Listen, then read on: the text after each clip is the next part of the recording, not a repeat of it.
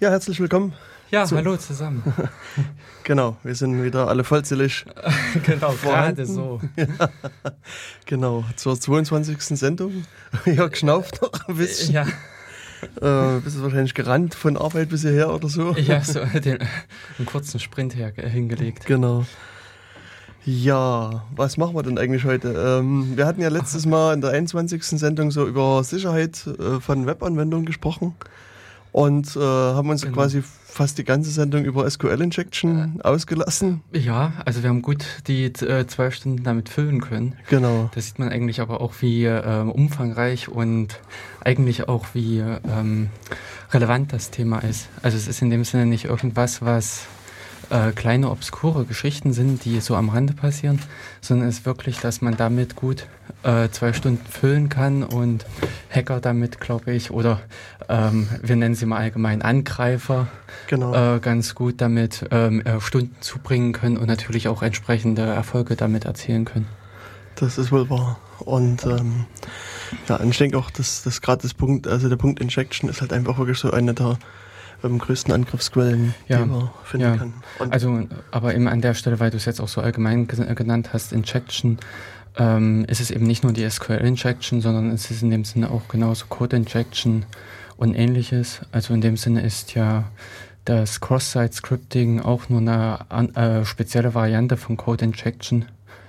Und in ähm, wenn Sei äh, oder wenn Programme, Webseiten und ähnliches, was das mit umfasst, äh, der, äh, darauf anfällig sind, ist natürlich dann entsprechendes auch Potenzial gegeben, andere damit zu schädigen und eigentlich nicht nur unbedingt den Betreiber der Seite allein. Genau. Und ähm, wer die Nachrichten so verfolgt hat, der wird ja auch gesehen haben, dass man gar nicht mit vielleicht halbwegs komplizierten SQL-Injections arbeiten muss, um irgendwelche ähm, Seiten sagen wir mal, zu öffnen und da mal zu gucken, was da passiert, sondern äh, manchmal reicht es schon einfach aus, ein bisschen seinen, seinen Webbrowser oder sein FTP-Programm zu bedienen und sich da durchs Web zu klicken. Und auf einmal äh, findet man dann halt paar lustige Sachen. Also äh, wer so die Nachrichten der letzten Wochen verfolgt hat, wird es vielleicht äh, gehört haben, dass auf einem, ich glaube, taiwanesischen FTP-Server lagen äh, Signaturschlüssel rum für ja, so dieses sogenannte UEFI ähm, ähm, na, BIOS-Ersatz, BIOS-Neuerung kann man ja. vielleicht sagen. Und ähm, ja, das sorgte immer für einige, für äh, einigen Aufruhr quasi. Ja, weil äh, das ist ja im Prinzip dann äh, der Zugang zu so gut wie jedem Rechner. Und in an der Stelle ist einfach natürlich, äh, bekommt man das ja fast auf dem goldenen Tablett serviert. ja. Hm. Also das, äh, ja genau, diese, diese Signaturschlüssel, die sorgt natürlich für einiges an Aufruhr. Wobei auf der anderen Seite muss man sagen, dass äh, mittlerweile ist bekannt, dass das so Testschlüssel sind, die AMI an ihre ähm, Kunden, sagen wir mal, mhm. rausgibt. Und äh, halt auch mit der strikten Anweisung verbunden, ähm, dass diese halt äh, zu ändern sind. Und ähm, ja, jetzt hoffen wir, hoffen wir und vielleicht auch alle anderen, ähm, dass äh, alles, alle ja. sich dran halten mhm. und natürlich nie äh, den Schlüssel mit verwenden. Ja, also das würde ich auch als ein sehr schwaches, äh, schwache Aussicht ansehen, ja. dass äh, da einfach darauf zu vertrauen, dass irgendjemand äh, bei der Kopie vom Testsystem ins Produktivsystem dann nochmal die Sa Sachen anpasst. Genau. Ja. ja.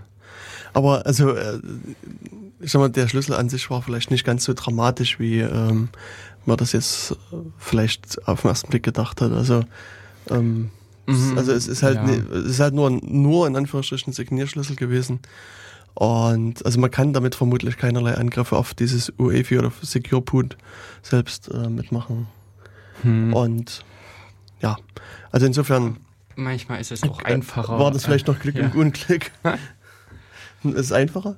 Äh, na, manchmal ist der Angriff auf Rechte einfach, weil man nur irgendwo mhm. hingucken mhm. muss. In dem Sinne ist es äh, oftmals auch, und das hat man ja ähm, in dem Sinne gar nicht letztens so genau angesprochen, dieses Information Disclosure. Mhm. Also es ist manchmal, wenn man wachsam ist und mal äh, hinguckt, wo werden eventuell auch noch, äh, wo teilt einem das System Dinge mit, die schon wieder einem helfen, weiterzukommen. Also genau. es, so ein Angriff oder sowas ist nicht irgendwie das eine Ding, wo man ja. äh, die zehn Zeilen Code stehen hat und dann ist man drin, sondern in der Regel ist ja so ein Angriff ähm, eine Kette von Schritten, dass man äh, irgendwie Informationen erlangt, da, äh, darauf aufbauen, dann in die nächste Ebene kommt und so weiter. Also dass man im Prinzip so ein bisschen sich vorhangelt bildlich gesprochen. Mhm. Und das sind derartige Dinge, eben dieses, äh, was man dann so unter Information Disclosure, äh, Disclosure zusammenfasst, äh, äh, eigentlich mit einem Baustein. Dass man zum Beispiel äh, durch Fehlermeldungen äh, in Kenntnis kommt, wie die Namen der Tabellen heißen. Oder andere Geschichten, ja. Benutzer XY konnte nicht, Datenbankbenutzer konnte so und so konnte nicht angemeldet werden. Na, dann weiß man schon, um wel, welcher Benutzer da gefragt ist. Ja, also das ist halt generell so ein Ding, ähm, wenn man halt Webanwendungen entwickelt, dann macht, braucht man das natürlich, halt möglichst vielsagende Fehlermeldung. Und ähm, weil dann kann man eventuell schnell sehen, was falsch ist, aber wenn man halt dann mit seiner mit seinen Debug-Einstellungen dann rausgeht ins Internet, mhm. ähm, ist das natürlich einen Angreifer immer recht hilfreich. Also ja. deswegen solltet ihr auch, wenn ihr ähm, ja, Anwendungen entwickelt, möglichst dann, wenn er live geht, halt auch diese Debug-Einstellungen rausnehmen. Ähm, wobei ich da äh, eher in die andere Richtung tendieren würde, und zwar, dass man von Anfang an zweierlei Systeme fährt. Also das eine ist halt die Meldung, die man nach außen gibt, die Kundenmeldung, und im Hintergrund sich einfach ein Log zu schreiben. Ein, äh, eine, ich sage jetzt mal platt, eine Datei oder sowas, die auch entsprechend schon von Haus aus gesichert ist. Naja, das ähm, an sich, ja, wenn sie von Haus aus gesichert ist, ist das ganz in Ordnung. Allerdings, wenn man so bei den diversen Anwendungen weiß, wie die Standard-Log-Dateien heißt und dann mal das größte Hacker-Tool aller Zeiten, nämlich Google, anwirft und nach dem Dateinamen sucht, äh, wird man wirklich sehr, sehr viel ähm, Sachen dann auch finden. Und dann kann man auch äh, quasi aus dem Web auf diese Datei wieder zugreifen. Ja. Und dann. Das, äh, gut, ist das da ist aber genauso gut wie im Prinzip die Nachricht gleich auf die Seite mitgeschrieben, also ja. als Meldung ausgegeben. Das ist natürlich dann grundlegend verkehrt. Also, genau. äh, also eine, was aus meiner Sicht schon mal, mhm. schon mal hilft, ist, dass außerhalb von dem Document Root des, des Webservers mit irgendwo hinzustellen. Genau, das, das die Logs, genau. Dass man wirklich trennt zwischen äh, den operativen Daten, also die zur Anwendungsausführung notwendig sind, und eben diesen Zusatzinformationen wie Logging, Login-Informationen. Aber selbst äh, es sind ja auch so Passwortdatenbanken oder sowas auch nicht unbedingt das mit innerhalb des Webspaces, also äh, platzieren. Äh, das natürlich auch äh, möglichst eben äh, an einem anderen Ort, also an einem anderen Verzeichnis. Genau. Und, und äh, also schon alleine jetzt so diese Vielfältigkeit oder was wir zusammengebaut hatten eben, hm. ähm, zeigt eigentlich, dass so Sicherheit auch nicht so dieses Ding ist, was ich hinschmeiße und dann ist es da, sondern das ist, äh, wie heißt es so, es ist ein Konzept oder es muss äh, mit. Es ist ein Prozess. Ein Prozess. Ah. ja, also üblicherweise wird, versteht man ja Sicherheit so als Kreislauf. Also ähm, im Optimalfall fängt man halt quasi mit so einer Planung an, äh, macht sich Gedanken über die Sicherheit. Bedrohung. Und, hm. Wie bitte? Die Bedrohung. Ja, genau. Was man einfach als äh, Angriffsszenarien für seinen eigenen, für sein, für das betroffene System dann einfach äh, ansieht. Genau. Und dann ja, setzt man das um. Das, was man sich halt so ausgedacht und geplant hat, prüft das und ähm, agiert halt entsprechend. Und ja, und ähm, also das ist im Prinzip dann auch, dass man von Anfang an äh, bei solchen Dingen natürlich auch mit einbeziehen sollte, dass das, was man entwirft, einfach nicht das Endgültige ist. Man hat im Prinzip den ersten Wurf gemacht äh, getan. Man hat im Prinzip den, äh, die erste Barriere in dem Sinne aufgebaut und muss dann natürlich weiterhin wachsam bleiben. Also nur weil ich irgendwann mal mir eine Firewall angeschafft habe, nur weil ich irgendwann mal einen roten Kasten ähm, in die äh, Wirtschaftsgüter des Unternehmens aufgenommen habe, heißt das noch lange nicht, dass dieses Ding auch in Betrieb ist und dass dieses Ding richtig konfiguriert ist und auch funktioniert. Genau. Denn an der Stelle es ändern sich auch einfach mal die Bedrohungsszenarien. Ja. Also üblicherweise, das wollte ich noch sagen, bevor mein Telefon hier frecherweise einfach mal klingelte, ähm, es gibt diesen äh, sogenannten Deming-Zyklus. Das ist, äh, Herr Deming war, glaube ich, ein Psychologe, ein amerikanischer, äh, der sich das ursprünglich ausgedacht hat. Und mittlerweile findet man das auch unter diesem Begriff PDCA ähm, äh, Zyklus. Das wird gerne in, in, im, ja, in, der, in der BWL halt quasi verwendet. Ähm, und äh, hat sich aber jetzt halt auch rumgesprochen auf andere Gebiete und dieses, dieses PDCA steht halt für Plan, Do, Check, Act. Und das ist quasi auch genau das, was auch man hier in diesem, in dieser Konzeption von IT-Sicherheit wiederfindet. Also äh, Plan Nein. ist halt die Planung, mhm. man überlegt sich, was man macht, dann Do ist halt die Umsetzung, Check die Prüfung und anhand der Prüfung gibt es irgendwelche Ergebnisse und dann muss man eventuell agieren, also mit Act. Und wenn man am letzten Schritt ist, kommt man dann halt wieder im Kreis zu dem Planungsschritt und vollführt dann den Kreis quasi wieder ähm, von neuem. Und das ist sozusagen die, die Grundidee, die hinter diesem äh, Deming-Zyklus steckt. Und der Herr Deming hat dann halt so das Ganze ein bisschen theoretisch äh, aufgebaut und äh, ja, ausgearbeitet. Also ein ähm, Physiker, Statistiker und Pionier im Bereich des Qualitätsmanagement war er, laut der Wikipedia. Ja, hm. genau. Deming-Kreis ist das deutsche Wort. Ja. Hm. Also, das, also das, den findet man halt, halt abgewandelt in, in diversen Gebieten, also halt in der IT-Sicherheit, in, in der BWL wird er wirklich sehr, sehr viel verwendet. Immer mit anderen Namen, also das äh, Plan, Do, Check, Act, da stehen meistens andere Worte dann da, die irgendwie gerade hip und, und in sind. ähm, aber sozusagen die Grundidee ist sicherlich nicht verkehrt. Ja, und ähm, an der Stelle ist es halt dann, dass sich die Sicherheit dann auch äh, über die Zeit hin über mehrere Bereiche erstrecken wird. Weil man wahrscheinlich anfängt und an seinem Programm äh, beginnt, mhm. wird man es wahrscheinlich dann schrittweise dann auf der, ausdehnen auf den Webserver, auf die äh, Netzwerkinfrastruktur und all das. Denn ähm, wir hatten ja im Prinzip angefangen mit dem Programm auf dem Rechner, wo wir ja in der vorvorletzten und nee, in äh, also Anfang März in der Sendung äh, uns mit 20. Diesen, äh, mit den nee, 19, nee, 19 war das, äh, die 20 war mit dem CLT. Genau. Und die äh, mit den äh, Stack beschäftigt hatten, also was man im Prinzip an lokalen oder äh, an direkten Angriffen auf ein Programm in dem Sinne hat. Und ähm, das war im Prinzip, ich sage es mal mit recht Low Level, dann eben die Internetgeschichten aber äh, es gibt natürlich auch einen Haufen Systeme dazwischen. Mhm. Also das ist das, was Jens das letzte Mal auch schon mit ansprach, mit dem Angriff auf den Apachen, mhm. wo äh, ja, wobei, also ich würde noch gar nicht so weit wegrennen wollen, hm. ähm, sondern also dort weitermachen, was du gerade schon besprochen hast, nämlich, ähm, also es gibt halt viele so wild klingende und toll oder uncool klingende Begriffe wie hier Information Disclosure. Und ah, ähm, was was mir da in dem Zusammenhang einfiel, ist halt wieder ein weiterer so ein Anglizismus, der Past Reversal heißt, der quasi auch sich damit subsumieren lässt, vermutlich. Und ähm, da ist es letztlich so, also wenn man oben die URL hat, da steht irgendwie www.example.com ah, hm. slash irgendwas hm. und manchmal steht da eben include.php Fragezeichen, äh, Datei ist gleich äh, users.txt oder sowas. Ja. Also, so, Na, kann, äh, also kann. Oder äh, klassisch kann ich zum Beispiel da auch PDF-Dateien, dass man, wenn PDF-Dateien auf dem Server generiert mhm. werden, dass man sie auf diese Art und Weise laden kann. Genau.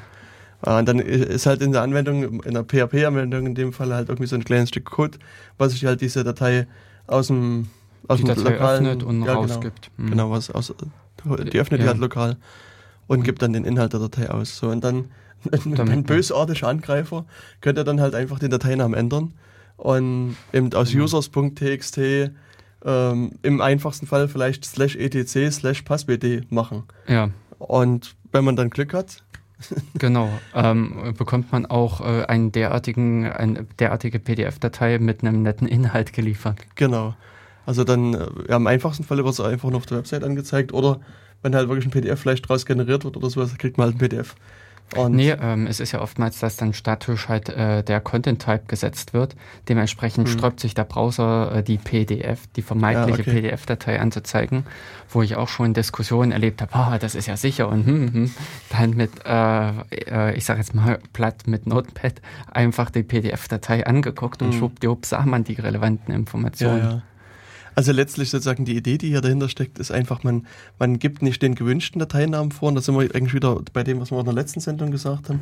Sozusagen, man, man bricht so ein bisschen aus den Erwartungen des Programmierers aus und sondern gibt halt irgendwie eine beliebige Datei im Dateisystem aus und mit etwas Glück sieht man die dann schon. Und mhm. das ist natürlich, also triviale Sache. Ja. Allerdings gibt es halt dann Programmierer, die das sicher, wissen, ja. genau, die das halt sicher machen wollen, die dann ähm, Abwehrmechanismen einbauen. Und, und dann muss man halt anfangen, äh, also unter Unix ist es halt so, dass man mit Punkt, Punkt ja, ins ich, übergelegene, äh, genau. äh, über... Also die verbieten in der Regel, dass irgendwas mit einem Schrägstrich beginnen darf. Genau. Also ja, und da muss man halt dann anfangen mit Punkt, Punkt, Slash sich dann äh, durchzuarbeiten. Manchmal muss man dann halt vielleicht zehnmal Punkt, Punkt, Slash äh, mhm. machen. Und dann umgeht man die Schranken, ist äh, dann quasi irgendwann theoretisch sozusagen im, im Sinne der Anwendung ganz oben am, im, im, Im der Wurzel des, des, hm. des, Verzeichnisbaums und gibt dann halt wieder sein slash etc passwd ein und kriegt dann die Sachen wieder angezeigt. Und das, also diese Technik, das halt mit sehr vielen Punkt, Punkt, Slashes zu machen, bezeichnet man halt hin und wieder als, als Past Reversal. Genau, ja. Also als die Fahrtablauf. Genau, ein Fahrtablauf. Genau. Und wenn man das einmal rausgekriegt hat, wie viel Punkt, Punkt, Slashes man braucht, ja. ab dann weiß man, wo man halt im Dateisystem hinlaufen muss. Dann kann man sich das halt mhm. alles in Ruhe angucken und dann mhm. halt die entsprechenden Sachen runterladen. Wobei, ähm, also eben so im Kontext von PHP fällt mir da zum Beispiel wieder Safe Mode ein. Mhm. Also da hat man schon beim PHP so ein bisschen mit äh, Sicherheit reingebracht, dass wenn auf dem regulären Weg, also auf F-Open und äh, ähnlichen Funktionen, eine, auf eine Datei außerhalb eines gewissen Bereichs zugegriffen wird, dann wiederum äh, verweigert das im Prinzip das PHP gleich und lässt den Zugriff nicht zu. Mhm. Allerdings gibt es auch wieder Dateien, interessante Dateien, die man äh, innerhalb dieses Bereichs aufbewahren muss. Das sind dann eben Konfigurationsdateien, in denen unter Umständen die Passwörter für den Admin-Zugang drinstehen und ähnliche Dinge. Mhm. Also das sind dann wieder auch so kleine Fall, äh, Stolperfallen. Da denkt der Admin vielleicht dran, oh, ich darf dieses Punkt, Punkt, äh, Slash nicht zulassen oder ähnliche Dinge und äh, macht dann dabei äh, oder vergisst dann im Prinzip wieder andere Dinge, die sich in seinem direkten Umfeld befinden. Hm. Also ich, äh, das ist, also sagen wir dieser Punkt Information Disclosure, will ich noch mal kurz also drei Worte dazu sagen und zwar, aber das spielt letztlich auch so wieder mit rein, weil bei PHP hast du ja oftmals das, das Gute oder vielleicht auch das Schlechte, dass du sehr viel als globale Variablen reingereicht bekommst. Ja. also man kann Und ähm, ähm. ja, und das, das, äh, sowas kann man dann halt auch zum Beispiel ausnutzen. Also klassisches Beispiel ist, ähm, man, der Nutzer soll sich halt aussuchen, welche Sprache er eine, eine Webseite mhm. angucken soll. Mhm. Und dann ist halt irgendwie so ein Parameter, der irgendwie DE für Deutsch und EN für Englisch und was weiß ich, ES für Spanisch und so weiter ist. Mhm. Und ähm, jetzt kann man irgendwie mit, ich weiß gar nicht, Dollar unterstrich hm. eckige Klammer auf, auf keine Ahnung. Also irgendwelchen. Also äh, Dollar, Dollar unterstrich get und post wären ja, die richtigen. Ach ja, genau, Wege. genau, genau, genau. Und es gibt aber auch das Ganze schon zusammengemischt. Genau. Und jedenfalls kann man darauf, zu, darauf zugreifen. Jetzt könnte man sozusagen als bösartiger Mensch da einfach oben anstatt de äh, für den Namen der Sprache irgendwie Punkt, Punkt, Slash Dateiname eingeben oder irgend sowas. Und mhm. dann ist man halt wieder dabei. Unter, ja, also unter Umständen dann, äh, wenn natürlich die Sprache geladen wird und ein gewisser mhm. Format angesetzt wird, äh, ist es dann nicht so leicht, aber unter Umständen trifft man es halt doch. Genau. Und die, ähm, und eben zum Beispiel auch in diesem, in diesen schönen Mechanismen, die einem Dinge im Hintergrund äh, erledigen. Also eben dieses Zusammenfügen von meinen Cookie-Einstellungen, das Zusammenführen von äh, Get- und Post-Parametern und allem, liegt auch wiederum diese Gefahr, ähm, dass damit irgendwelche Informationen verdeckt werden, die zum Beispiel äh, später in einem anderen Kontext ganz anders ausgewertet werden. Deshalb, wenn ich eine Dateiübertragung per Post erwarte, dann gucke ich in die Post-Variable rein. Und wenn ich eine Dat äh, irgendeinen Inhalt per Cookie erwarte, dann gucke ich in diese Cookie rein und gucke nicht in dieses globale Mischmasch. Das macht es zwar äh, angenehm einfach, aber diese Automatismen äh, bergen eben auch gewisse äh, Probleme in sich und da, also man sollte sich wirklich dann damit auskennen und es ist günstiger, halt äh, die Erwartungen, die man an, ein, äh, an einen Aufruf stellt, schon konkret dann auch umzusetzen. Also wenn es ein Get sein soll, dann bitte per Get holen. Genau. Also und diese, dieser Versuch sozusagen von PHP, es den Programmierer so einfach wie möglich zu machen, das hat aus meiner Sicht wirklich dafür gesorgt, dass sich ja. auch viele Leute einfach auch darüber keine Gedanken gemacht haben, mhm. sondern die haben halt quasi die bequemstmögliche Variante gewählt. Genau. Im Sinne des Homo economicus. und äh, ja, dann gab es halt Fehler. Und irgendwann aber in einer ist schon sehr lange her eine Version von PHP, glaube ich, ist zum Beispiel das Register Global standardmäßig abgeschaltet ja, worden. Ja, das ist, glaube ich, in dem 5 schon passiert. Das ja, ist ja. beim Wechsel von 4 auf 5 ähm, passiert, weil äh, dieses Register Globals hatte auch noch äh, eigentlich, äh, das waren globale, äh, globale, globale Variablen, glaube ich, mhm. Äh, dass sie auch äh, aufrufübergreifend existierten. Ich, man konnte also auf diese Art und Weise, wenn man es in einem Aufruf den Kontext eines anderen Aufrufs verändern. Und ähm, auf diese Art und Weise natürlich äh, mit einem parallel laufenden äh, Aufruf oder einem Folgeaufruf dem Informationen unterjubeln oder äh, Einstellungen auf diese Art und Weise vornehmen, die äh, teilweise dann vom Programmierer schon gar nicht mehr über, zu überblicken sind, wo das herkommt. Aber umgekehrt ähm, gab es auch Programme, die sowas massiv genutzt haben, also die sich, äh, die ohne Register Globals halt nicht äh, funktioniert haben. Genau. Also es war die PHP-Version 4.2.0. Ah, in der das schon raus ist. In der das standardmäßig ab, also mhm. ausgeschaltet war. Und ich, also da kann ich mich noch daran erinnern, dass da quasi in den diversen PHP-Foren irgendwie mhm. die äh, Posting-Frequenzen quasi explodierten, weil, weil ihre Programme nicht mehr funktionierten.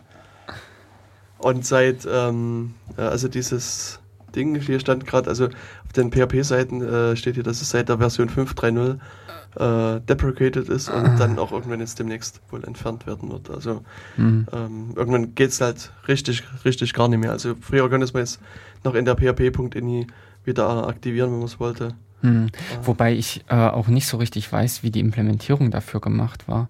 Äh, denn es ist natürlich auch, wenn man äh, aufrufübergreifend etwas äh, transportieren will, Informationen, muss man sich natürlich anstrengen. Also im einfachsten Fall, wenn ich meinen Websurfer habe und äh, da nur den einen Prozess und ähnliches, dann bekommt man das recht einfach hin. Aber wenn man dann schon nur von diesem großen, komplexen Fall ausgeht, man hat ein Cluster von Websurfern, äh, da kann ich nicht plötzlich irgendwie den RAM so setzen, dass der auch auf eine andere Maschine passend den Inhalt enthält. Und von der Seite her ähm, wird auch äh, oder sind dann solche Features, nenne ich es jetzt mal, auch mit der Zeit hin für den, äh, dem Untergang geweiht, weil sie einfach technisch nicht mehr durchhaltbar sind. Also wenn man dann die Systeme entsprechend ausbaut, ausweitet, dann sind das natürlich die Dinge, die einen dann töten.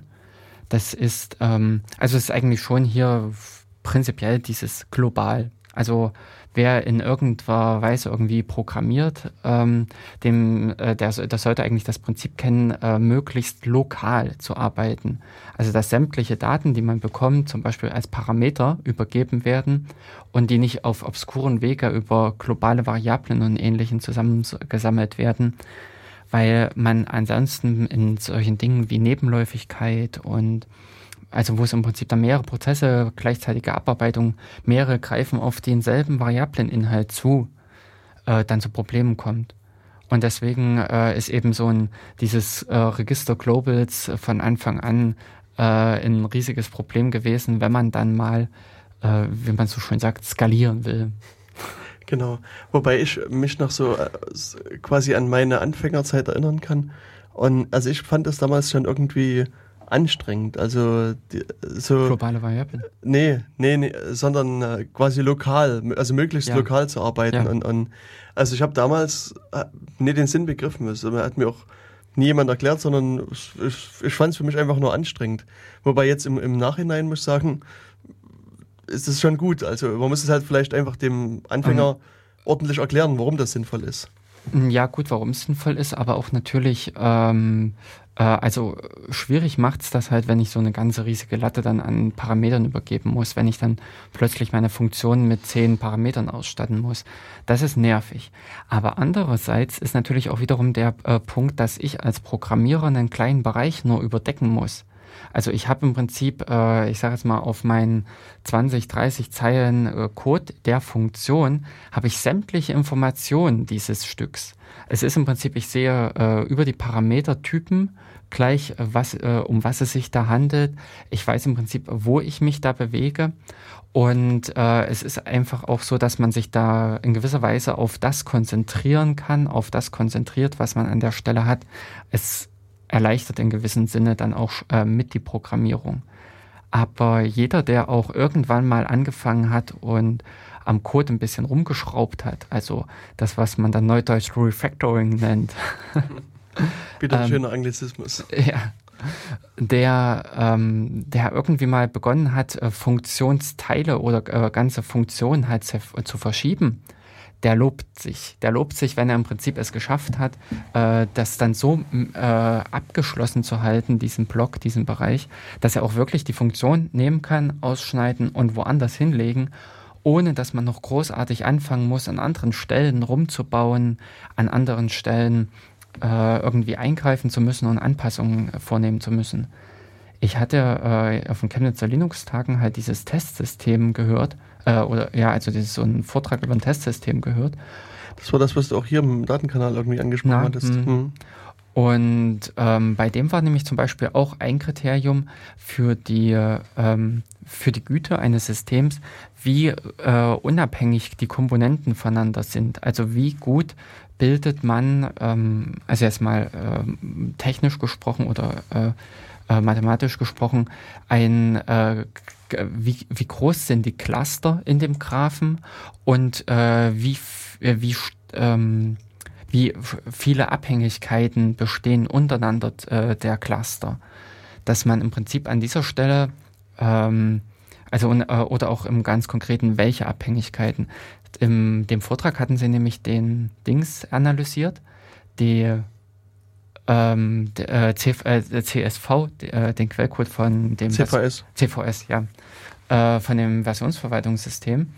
Und äh, da stellte sich irgendwie heraus, dass die Kernbibliothek wiederum von, äh, also der, die, die Kernfunktionen mit von eigentlich weiter, weiter nach außen gelagerten Funktionen abhingen. Also man, da war so ein Ring, so ein Zyklus drin. Und ähm, es äh, äußerte sich in dem Sinne schon im schlimmsten, also krass darin, dass eigentlich für Make die das äh, keine, äh, keine Möglichkeit war, das System zu starten, weil äh, Make hätte im Prinzip erst den Kern bauen müssen, um die äußeren Schalen bauen zu müssen und dann wiederum die äußeren Schalen bauen zu müssen, um den Kern bauen zu müssen, äh, bauen zu können. Ja. Und äh, so eine Ringabhängigkeit äh, äh, bringt in, in, an vielen anderen Stellen dann auch wiederum Probleme. Und das Spiel, wenn man im Prinzip so eine gewisse Lokalität nicht beachtet und eigentlich dann auch noch in diese Sachen gehen will, wie Software testen und ähnliches, dann äh, wird das noch schwieriger. Wenn ich im Prinzip so ein kleines Universum erstmal konstruieren muss, diese ganzen globalen Variablen alle initialisieren muss, um was es dann im Prinzip noch alles von Dingen gibt bevor ich richtig loslegen kann, bevor ich im Prinzip gucken kann, stürzt die Methode gleich äh, ab mit dem Parameter, den ich reingebe oder nicht, dann äh, ist das einfach äh, zu abhängig, dann bin ich zu sehr gekoppelt an mein äh, umgebendes System. Und äh, es behindert mich in allen Richtungen. Ähm, ich habe gerade auch ein aktuelles Beispiel bei mir und ähm, wo einfach zum Beispiel äh, die, äh, eine Bibliothek ähm, keine Abstraktion eigentlich schafft zur Datenbank hin.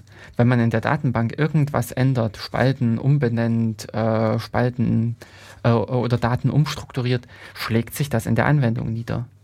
Das ist, äh, ja, man hat, das ist also äh, äh, mal platt gesprochen fast nur ein äh, netter Wrapper um die SQL-Statements aber im Großen und Ganzen ist da wenig Abstraktion und wenig äh, ähm, Entwicklung drin.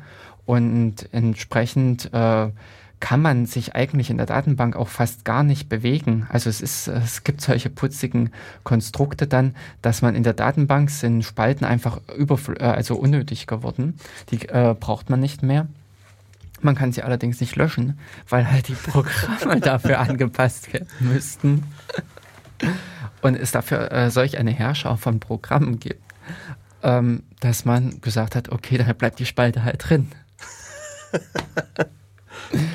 Und ähm, also es, wir lachen jetzt sicher drüber. Es ist eigentlich, äh, finde ich eben, äh, dieses Lachen ein äh, absolutes, äh, absolut, äh, ein, ein eindeutiges Anzeichen, dass da was schief geht. Das ist, wenn man dann äh, an so ein System immer rantritt und da denkt, oh mein Gott, was ist das? Ähm, dann geht irgendwas schief. Das sind eigentlich, finde ich, immer noch so die intuitiven, die besten Anzeichen, äh, dass man mal äh, etwas genauer hingucken muss, dass man etwas tun muss, weil man es halt auch äh, äh, irgendwie doch spürt. Ich äh, drücke es jetzt mal so etwas komisch aus, dass, dass an dieser Stelle das System eigentlich nicht rund ist. Und ich hatte jetzt, also ich gehe jetzt noch mehr in die Programmierung rein, äh, die, äh, die Diskussion erst wieder gehabt in Richtung äh, Pragmatic Programmer. Das ist ein Buch äh, geschrieben von David Hunt und Andrew Thomas. Äh, ein sehr interessantes Buch und ich finde auch sehr angenehm zu lesen, in dem es äh, darum geht, wie, wie sollte die Einstellung zum Programmieren sein. Das ist kein ähm, Buch, wo drin steht, äh, schreibe deinen Code so und so, also packe Variablen oben hin, Funktionen unten hin, und ähnliche Anweisungen, sondern es ist einfach die Art und Weise, wie man programmiert. Und äh, das ist wirklich ein, äh, das macht sehr viel aus, wie man im Prinzip denkt und wie man über seine Programme denkt, wie man über seine Arbeiten denkt, die man da äh, ver verrichtet. Und dementsprechend, also ich kann dieses Buch wirklich, wirklich nur sehr empfehlen. Und ähm, äh, es ist, ich weiß nicht, ich glaube, das ist 2003 oder sowas rausgekommen was ja für eine, die Informatikbranche ein äh, biblisches Alter schon fast ist. Aber äh, an der Stelle, ach nein, äh, Jens hat es gerade offen, oh je, das Buch ist aus dem letzten Jahrtausend, also äh, kein Wunder, dass es ein Buch ist und kein E-Book. ähm, aber es gibt es auch als E-Book, also es gibt es als PDF, E-Book und noch Mobi, was? Ach, irgendwas anderes. Ja, Mobi ja. Für, ist für den Kindle. Mhm. Also für das Amazon äh, Gerät. Das ist Beiwerkgerät da. ja, also 14 Jahre ist das Buch schon alt. Oktober 1999 ist es rausgekommen. Mhm. Und äh, wirklich hilfreiche Sachen stehen da drin. Und eben auch solche Dinge, solche Gedanken einfach programmiere lokal. Denke daran, dass du testen willst. Ver, äh, gehe eben davon, äh, also Refactoring diesen, äh, in diese Richtung gehen, äh, geh davon aus, dass du deine Programm ähm, möglichst kapselst und verschieben kannst, äh, umändern kannst, ohne dass groß das Ökosystem äh, ringsherum betroffen ist. Also diese Entkopplung der äh, Systeme, das ist eigentlich so ein wichtiger Punkt, den man insgesamt beachten sollte. Und was ich auch dann an dieser Stelle wiederum äh, mit selbst beobachtet habe, das schlägt sich dann auch in der Sicherheit nieder. Das ist wirklich, äh, also äh, es passiert, äh, es ist so ein kleines Abfallprodukt, was man damit gewinnt. Es ist jetzt nicht, dass man damit die hundertprozentige Sicherheit hat, aber das System, was man auf, äh, mit so einem Gedanken im Hinterkopf entwirft, äh, bildet natürlich auch an dieser Stelle dann seine äh, Stärken mit aus. Genau, also das ist auch so mein Eindruck. Dass, mhm. Also viele Leute, also so, ich, also ich angefangen habe zu programmieren, dass ich habe das ja auch quasi ohne irgendwelche Kurse gemacht und mhm. ohne, ohne irgendwas anderes. Und ich denke, das geht vielen auch heute noch so. Und damals und wie auch heute gibt es so Bücher irgendwie Learn Programming in Java in 21 Days oder 24 ja. Hours oder keine Ahnung, also so ein keine Ahnung, 24 Stunden, ja, ja. 21 Tage programmieren genau. lernen. Und das ist ist natürlich absurd. Die, das, das, also ich meine, man kann natürlich da schon so ein bisschen die Syntax der Sprache erlernen, das ist sicherlich kein Problem, aber äh, mhm. sozusagen zum, zum Programmierer wird man halt weder in, in 24 Stunden oder in 21 Tagen. Ja. Und also das ist aus meiner Sicht halt ja, ein bisschen ein, ein Problem, das einem da vorgespiegelt wird. Ja, ähm, genau. Mal, mal schnell das irgendwas im Buch durchlesen und dann genau. kann ich irgendwie komplexe Webanwendungen schreiben. Und heutzutage, so finde ich, gibt es so Ansätze, wie Code, äh, wie heißt es? Code Academy, glaube ich. Ähm, da, mhm. Das ist eigentlich ein sehr netter Ansatz, äh, mhm. Code Academy. Da kann man sich anmelden und lernt in dem Falle JavaScript und ich glaube mittlerweile auch Python. Ähm, also, und, also man kriegt halt sozusagen nach und nach, also Tag für Tag so ein paar Erklärung, wie irgendwas funktioniert, wird so angeleitet. Und, und die, der Zeitraum, in dem das passiert, ist so ein Jahr. Also so die Idee ist, dass man innerhalb eines Jahres so die, die Grundlagen der Sprache lernt. Oh. Und ähm, am Ende, äh, wenn man sozusagen die Grundlagen hat, ähm, kriegt man dann halt ein gewisses äh, ähm, Projekt. Also man muss dann irgendwie ein, ein, ein Softwareprojekt quasi ja. bestreiten. Und also das, wenn man das wirklich schafft, ein Jahr lang durchzuhalten, ist man halt wirklich ein, ein, ein großes Stück weiter, weil also der, es gibt so einen Journalisten, der heißt äh, David Bauer, ist ein, ein Schweizer Journalist, und der hat es äh, auch mal verblockt, seine Erfahrung mit der Code Academy und hat halt natürlich geschrieben, wie er natürlich am Anfang sehr enthusiastisch da losgestartet ist. Und Aha. ich meine, die ganzen Anfangsbeispiele sind natürlich immer so Hello World Beispiele und es geht eigentlich sehr easy und sehr langsam los. Ähm, und er hatte natürlich in irgendwann Phasen drin, wo er auch einfach die Lust verloren hat, wo er mal irgendwie ein, zwei Monate vielleicht wenig bis gar nichts dran gemacht hat, aber irgendwann kam diese Motivation wieder und er hat es halt das, äh, geschafft, ein Jahr durchzuhalten. Und ähm, wer steht denn dahinter? Was, äh, wer, wer ist mehr oder weniger der Betreiber des Ganzen? Achso, jetzt sehe ich gerade, also äh, JavaScript, uh. HTML, CSS, PHP, Python, Ruby und APIs steht hier noch. Ähm, also hm. doch einiges so über uns. Mal gucken, wer, wer dahinter steckt. Das Code Academy ist eine Education Company, also irgendwie eine Weiterbildungskompanie. Und sie sind halt irgendwie von Kleiner Perkins äh, gefinanziert. Also okay. Also das ist so ein Venture Capital Unternehmen von O'Reilly, hat wohl Geld gegeben. Ähm, also steht schon Richard Branson, das ah. kennt man ja vielleicht auch noch und so diverse andere, die mir jetzt auch vergleichsweise unbekannt sind. Also stehen halt mhm. auch große Namen dahinter und ich denke auch, dass das ganze Ding auch wirklich Geld kostet. Ah. Ähm, also wenn man sich dort, ich sage, äh, sein Konto einrichtet, mhm. Dann äh, wird man da auch Geld bezahlen müssen. Nee. Nee, das Also nicht. sagen wir so, dass letzten Informationen, die ich habe, sind, dass es noch kostenlos ist. Dass es frei ist. Aha. Genau. Also hm. nur, nur kostenlos, nicht Aber frei. Interessant. Äh, Und vielleicht auch für den einen oder anderen ist es umsonst, aber das ja. Aber an der Stelle, ähm, also das ist das, was ich jetzt auch wieder viel beobachtet habe mit, es ist, dass man als Programmierer genauso ein ähm, äh, eigentlich eben nicht mit diesem Ansatz rangehen darf, dass man in äh, perfekt ist, dass man es kann, dass man einfach drauf loslegen kann und los, so sehr ein, dass die Programmiersprache in dem Sinne auch vorgaukelt und äh, sich einfach in dem Sinne auch erst einarbeiten muss. Es, ich hatte jetzt im Prinzip die Beispiele, äh, also jeder Lehrberuf oder sowas ist in dem Sinne in, äh, eine, mit einer Dauer von zwei Jahren oder sowas äh, versehen. Dass mhm. ein äh, selbst Studierte, ich, das war nämlich gerade so ein bisschen in meinem Bekanntenkreis, dass äh, selbst ein Studi äh, jemand, der fertig studiert hat, muss erstmal ein Volontariat absolvieren, um eigentlich in den eigentlichen Beruf dann gehen zu können. Beziehungsweise ähm, von alten Zeiten her hat man auch den Arzt im Praktikum äh, gehabt, der in, äh, auch eigentlich nicht sofort an den Patienten ran durfte. Und analog ist es eigentlich auch, dass ein, ähm, ein Programmierer oder jemand, der äh, Programmieren lernt, auch nicht wirklich äh, gleich äh, die Großsysteme in Angriff nehmen sollte und auch nicht unbedingt die ähm, Systeme dann in dem Sinne sich ähm, oder sich mit den Systemen in die weite große böse Welt des Internets begeben sollte.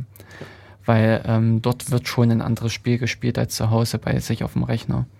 Und wie leicht ist dann im Prinzip irgend so ein Hobbyprojekt mal in Vergessenheit geraten. Und daraufhin ist es platt gemacht, der Rechner gekapert und äh, eventuell sogar noch andere dabei geschädigt. Genau.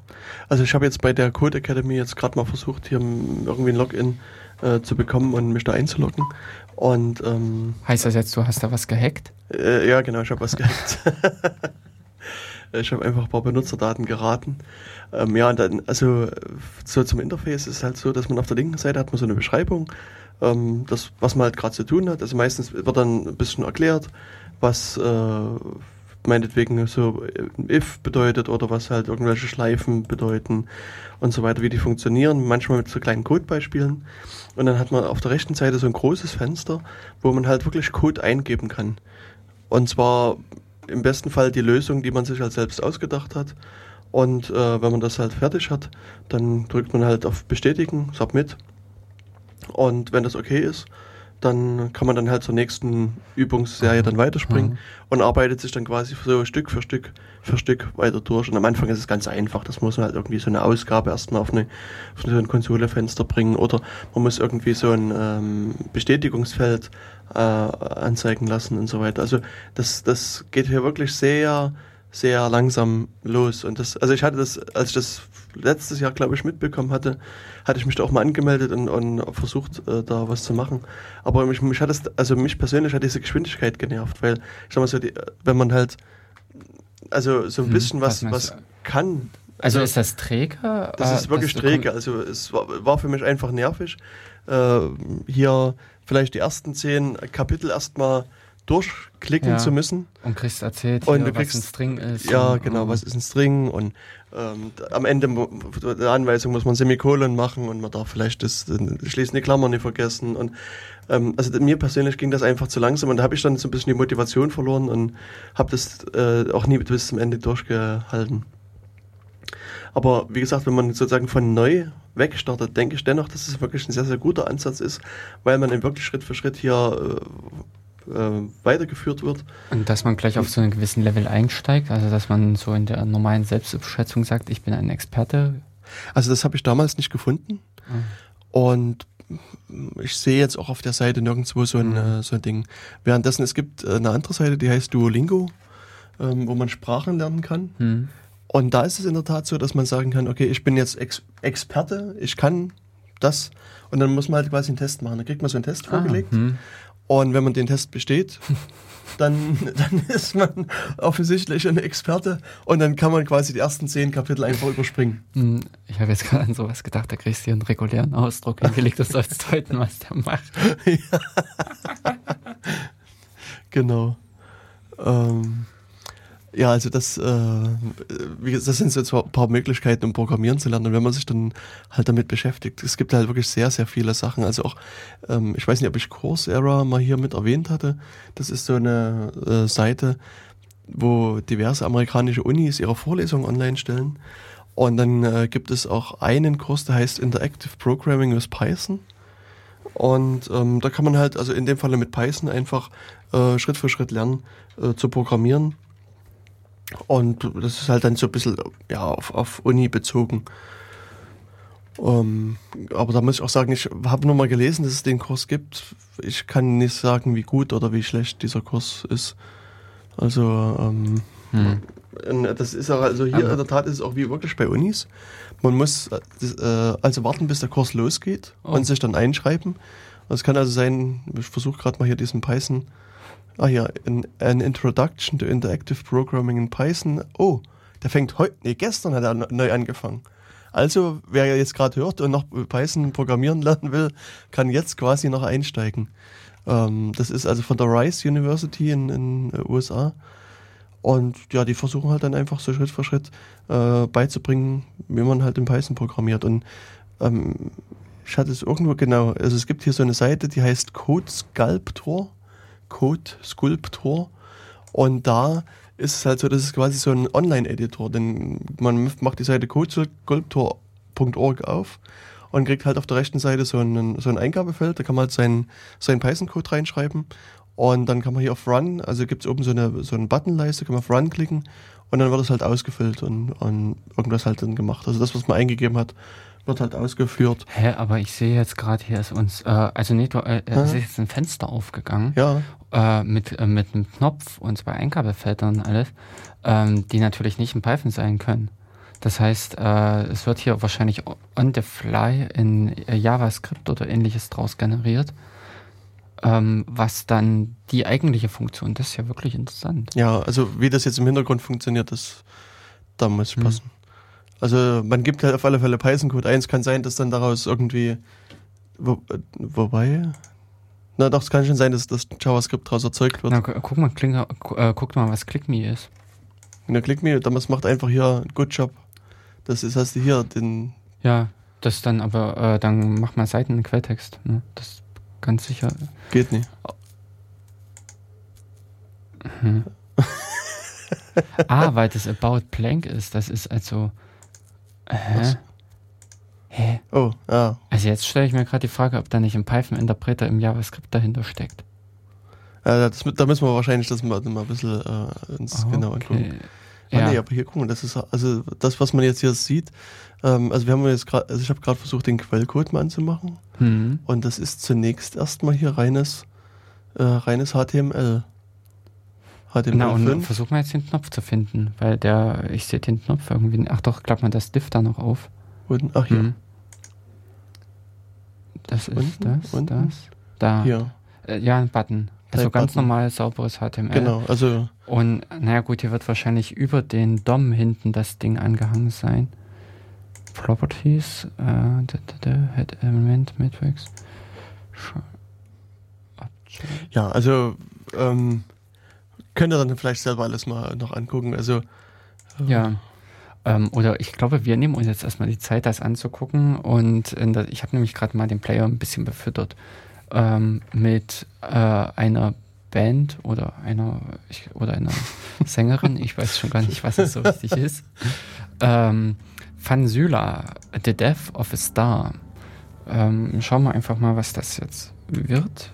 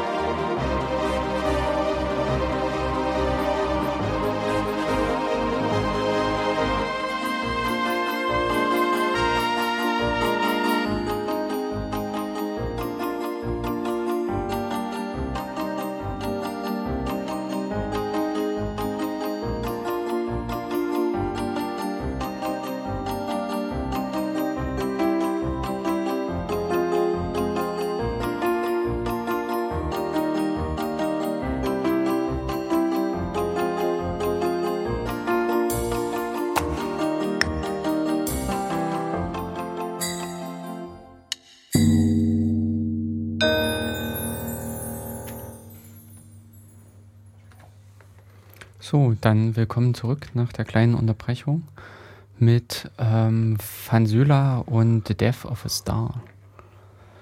Genau, also wir hatten ja vor unserer Musikpause den Code Sculptor uns angeschaut und das halt halt jetzt auch noch ein bisschen fortgesetzt, aber haben jetzt gesehen, dass die äh, wichtigen Sachen irgendwie versteckt sind in, in einem Nein. Boost von JavaScript. Naja, gut, versteckt in dem Sinne nicht, ja. das ist die, dieses typische minimierte JavaScript, weil genau. Leerzeichen wahnsinnig teuer sind. Ja, also das, ähm, das war quasi eine riesen lange ja, Zeile. Das ist ein Blob. Und insofern haben wir jetzt aufgegeben, uns danach genau rauszufinden, wie das Ganze oder was dann dahinter steckt an Technik. Genau. Aber was man, denke ich, dennoch äh, sagen kann, was äh, so die, das Ergebnis der letzten halben Stunde Gequatsche ist, ist aus meiner Sicht wirklich das, äh, also ein wesentlicher Schritt in Richtung Sicherheit ist, ist wirklich Programmieren zu lernen und und, und Na, gute und, Techniken auch zu, zu haben. Ja, ja, äh, das und aber eben auch die Sicherheitsaufmerksamkeit, äh, also dass man wirklich auch mit darauf ein Augenmerk legt und das von Anfang an halt mit in den Prozess integriert, dass man von Anfang an mit äh, das Ganze als ein Bestandteil des Produkts sieht und daraufhin eben verschiedene Maßnahmen ergreift bei der Programmierung, um die Qualität zu steigern aber eben auch, dass man bei der ähm, in der Art und Weise des Denkens und äh, um, äh, Agierens dann entsprechend äh, Rücksicht nimmt, darauf achtet und auf die Anforderungen eingeht, die im Prinzip aus einem Sicherheitsaspekt, ich sag mal Sicherheitsmanagement um, äh, erwachsen. Genau. Ja, und ähm, wir haben uns äh, jetzt entschieden, nochmal so ein bisschen an uns an dieser OWASP äh, Top 10 Liste entlang zu hangeln, was wir ja zum Teil letztes Mal schon so ein bisschen getan haben. Also mhm. ähm, die diese äh, OWASP, die Open Web Application Security Plattform, glaube ich. Ähm, Project, Project, nicht Plattform, sondern Project. ähm, die machen äh, alle paar Jahre mal so eine Top 10 der, der meisten Angriffe quasi. Und äh, für das Jahr 2013 ist gerade der Draft rausgekommen. Also man kann noch ein bisschen kommentieren, und, aber es ist zu vermuten, dass so die Reihenfolge in etwa gleich bleibt. Ähm, ist das eine Vorschau? Also, ja, das ist eine Vorschau. Ah, man schätzt also äh, im Januar ab, was äh, dieses Jahr relevant wird. Nee, nee, das ist nie, also die machen das nicht jährlich. Die letzte Top 10 Liste ist, glaube ich, von 2010 oder 2011 Aha, oder sowas. Ähm, und ja, ich denke, jetzt ist quasi nur noch das, das Dokument in der Diskussion. Äh, ja. Hm. Kann noch ein bisschen kommentiert werden und dann wird es irgendwann demnächst rausgegeben werden. Ja, und was wir gemacht haben, ist über die, äh, diese ganze Thema Injection zu reden. Und das ist auch das, der, der Platz, also der erste ja, Platz, Platz quasi gewesen. Mhm. Und dann das wird es wahrscheinlich auch noch eine ganze Zeit weiter abonniert haben. Und ähm, auf den weiter hinterliegenden Plätzen, die müsste ich jetzt erstmal gucken, ähm, Platz 3 in dem Falle äh, ist das Thema XSS. Hm, was, also das Crossfit, was wir letzte Woche dann zum Schluss mit angesprochen hatten. Genau. Und was wir zum Teil auch beim letzten Mal schon so ein bisschen angeschnitten hatten, war das Thema Session Management. Ähm, als wir über Firesheep und ähnliches gesprochen haben, hatten wir das mal mit angesprochen. Und sozusagen das ja, kaputte Session Management und, und Authentifizierung von Nutzern, das ist also auf dem zweiten Platz. Ähm, und ich glaube, wenn ich mich an die 2010er Liste erinnere, ähm, ist das jetzt auch weiter nach vorn gerutscht. Ich glaube, das war auch vor ein, zwei Plätze weiter hinten, wenn ich mich richtig mhm. erinnere, aber ähm, muss dann Leser vielleicht an der Stelle nochmal nachlesen. Und ja, was, also Session Management, das hatten wir auch beim letzten Mal schon versucht, so ein bisschen mit anzusprechen. Ähm, wenn wir jetzt an HTTP denken, also an dieses Protokoll, worüber jetzt die meisten Leute quasi surfen, Webseiten ja. angucken, das ist ohne Status, also stateless, sozusagen, genau. wie man so schön mhm. sagt. Das heißt, wenn man irgendwo eine Webseite aufruft, dann wird die vom Webserver ausgeliefert und danach hat er vergessen, wer da gerade gekommen ist und, und was der vorher gemacht was hat. Was der vorher gemacht hat, genau. Mhm. Also jeder Abruf ist quasi eine in sich abgeschlossene Einheit. Und jetzt ist Was das natürlich wieder Sicherheit bringt wegen Lokalität. genau, das ist richtig. aber auf der anderen Seite, ein Webshop, dem bringt es natürlich nicht, wenn jetzt ein Nutzer kommt und guckt sich irgendwie ein Buch an oder irgendwie, was ist, ein Auspuff oder was auch immer. Und wenn er das bestellt und quasi auf den Bestellknopf drückt, ist diese Information dann wieder verschwunden. Dann, oder beim zum Ausloggen die Zahlungsinformation, das, äh, die Adresse des Nutzers. Also der, man will sozusagen vielleicht über so eine Art Sitzung dann aufrechterhalten. Das heißt, man merkt sich im gewissen Zeitraum lang, äh, was der Nutzer gemacht hat, was hat er angeklickt, was hat er vielleicht bestellt, was liegt in seinem Warenkorb. Weil es kann ja auch, gibt durchaus Leute, die bestellen noch nicht nur eine Sache, sondern vielleicht auch zehn oder hundert verschiedene Sachen und, und diese Information möchte man sich halt irgendwo merken. Und äh, sowas versucht man dann halt über das sogenannte Session Management ähm, zum Teil mit abzufangen. Und das kann man zum einen über Cookies machen, also man schickt dem Browser so eine kleine Textdatei, wo ein paar Informationen da drin stehen und liest, kann die dann diesen Cookie dann später wieder auslesen und dann äh, eventuell Informationen zusammenbauen. Oder man kann halt auch quasi innerhalb von der URL zum Beispiel eine sogenannte Session-ID mit äh, übergeben. Also das, mhm. sehr oft seht ihr das oben, da steht irgendwas mit Fragezeichen oder kaufmännisch und SID ist gleich und dann steht irgendwie so eine Zahlen-Buchstaben-Kombination da. Oder aber man sieht es eben nicht, dann wird es halt in dem sogenannten Post-Parameter übertragen oder ja, mit weitergegeben und dann, dann ausgewertet. Das sind so verschiedene Möglichkeiten, so eine Sitzung quasi aufrechtzuerhalten. Also man hat irgendwo so ein, so ein, so ein Merkmal, was man quasi mit sich rumschleppt. Und ähm, ja, was das dann im Prinzip irgendwie dem Surfer mitgibt, um zu sagen, ich bin's wieder und äh, du kannst das im Prinzip weiterhin beim als mich betrachten, alle weiteren Aktionen. Genau. Ja, und die Session-IDs ähm, sind halt eine Möglichkeit, viel, viel falsch zu machen. Und das ist ja in der Vergangenheit auch schon durchaus passiert. Also ähm, am besten Fall sollte halt so eine Session-ID zufällig vergeben sein. Also man macht einfach quasi eine Zufallszahl irgendeiner Art und Weise und, und gibt die dem Nutzer mit. Aber es gab auch schon so Shop-Systeme oder andere, die quasi einfach hochgezählt haben. Die haben quasi dem ersten Benutzer, der kam nach Errichten des Shops, die Session ID 1 gegeben, dann dem 2, 3, weiß ich, bis 1000 und ab 1000 haben sie wieder angefangen bei 1 loszuzählen oder ja, äh, ja. so ähnlich. So, und dann ist es natürlich für mich als Angreifer wieder schön, wenn ich sowas weiß. Der Jörg, den, den, äh, der, den will ich, dessen Session will ich vielleicht übernehmen. Also besuche ich mal die Webseite und sehe, ah, ich habe die Session ID 37 und versuche Jörg jetzt als nächsten quasi auf die Seite zu treiben und da weiß ich, er kriegt die Session ID 38. Und dann, wenn ich das weiß, dann bastel ich mir halt meine URL zusammen und dann habe ich hm. viel Spaß. Also an der Stelle ähm, muss man wirklich auch mit bedenken, diese Session-ID, dieses äh, Merkmal, was ich an dieser Stelle vorzeige, ist auch das einzige, was ich habe, um mich gegenüber dem äh, Surfer auszuweisen. Es ist in, an der Stelle halt ein, äh, technisch gesehen gibt es natürlich noch mehr solche Sachen, was man da mit heranziehen könnte, aber es bereitet dann auch an anderen Stellen wieder Probleme. Effektiv ist es aber einfach, nur alleine dieses Session-Merkmal, sei es nun eben äh, in der URL mit verpackt oder in einem Cookie, also im Hintergrund äh, mit übertragen oder äh, auf diesem Post-Parameterweg. Es ist das Einzige und wenn ich das habe, dann bin ich derjenige, dem das zugeordnet ist. Und der Surfer kann eigentlich an der Stelle auch nichts anderes machen, als das zu glauben der hat eigentlich nicht ähm, so viele Möglichkeiten, da irgendwie zu sagen, oh, oh, mm, mm, äh, hier geht irgendwas äh, schief. Und an der Stelle ist es die, ähm, äh, ja, hat man im Prinzip nur an diesen einen kleinen Ding so eine, ich sag mal, komplette Identität hängen. Und wenn die natürlich jemand anders äh, leicht erraten kann, es ist ja im Prinzip zum Beispiel, wäre es auch äh, äh, wenn, ich, wenn ich nicht unbedingt jemand äh, Spezielles angreifen will, sondern einfach nur irgendjemanden. Ich kenne also, ich logge mich ein in das System, okay, die aktuell vergebene Nummer ist die 37, dann weiß ich, okay, nach einer halben Stunde ist mit Sicherheit jemand da, der die 38 hat und dann übernehme ich einfach seine Sitzung. Und das Netteste ist dann im Prinzip, wenn man dann bei den Leuten das Passwort abändert, sodass sie sich nicht nochmal anmelden können, dann hat man so einen Account für sich, den man bedienen, bedienen kann. Genau, und wenn man jetzt noch annimmt, dass der Nutzer vielleicht dort seine Kreditkarteninformationen hinterlegt hat, dann wird es interessant, weil dann bestelle ich mal halt irgendwie zehn Waschmaschinen, fünf Fernseher und, und, drei Autos, äh, belaste seine Kreditkarte und lass mir es irgendwie in die Pampa liefern. Also und dann, ja. Äh, ja, ich meine, das ist natürlich eher so ein theoretisches Szenario, weil also Geldflüsse und auch dort, wo reale Personen involviert sind, das könnte dann schon mal auffallen.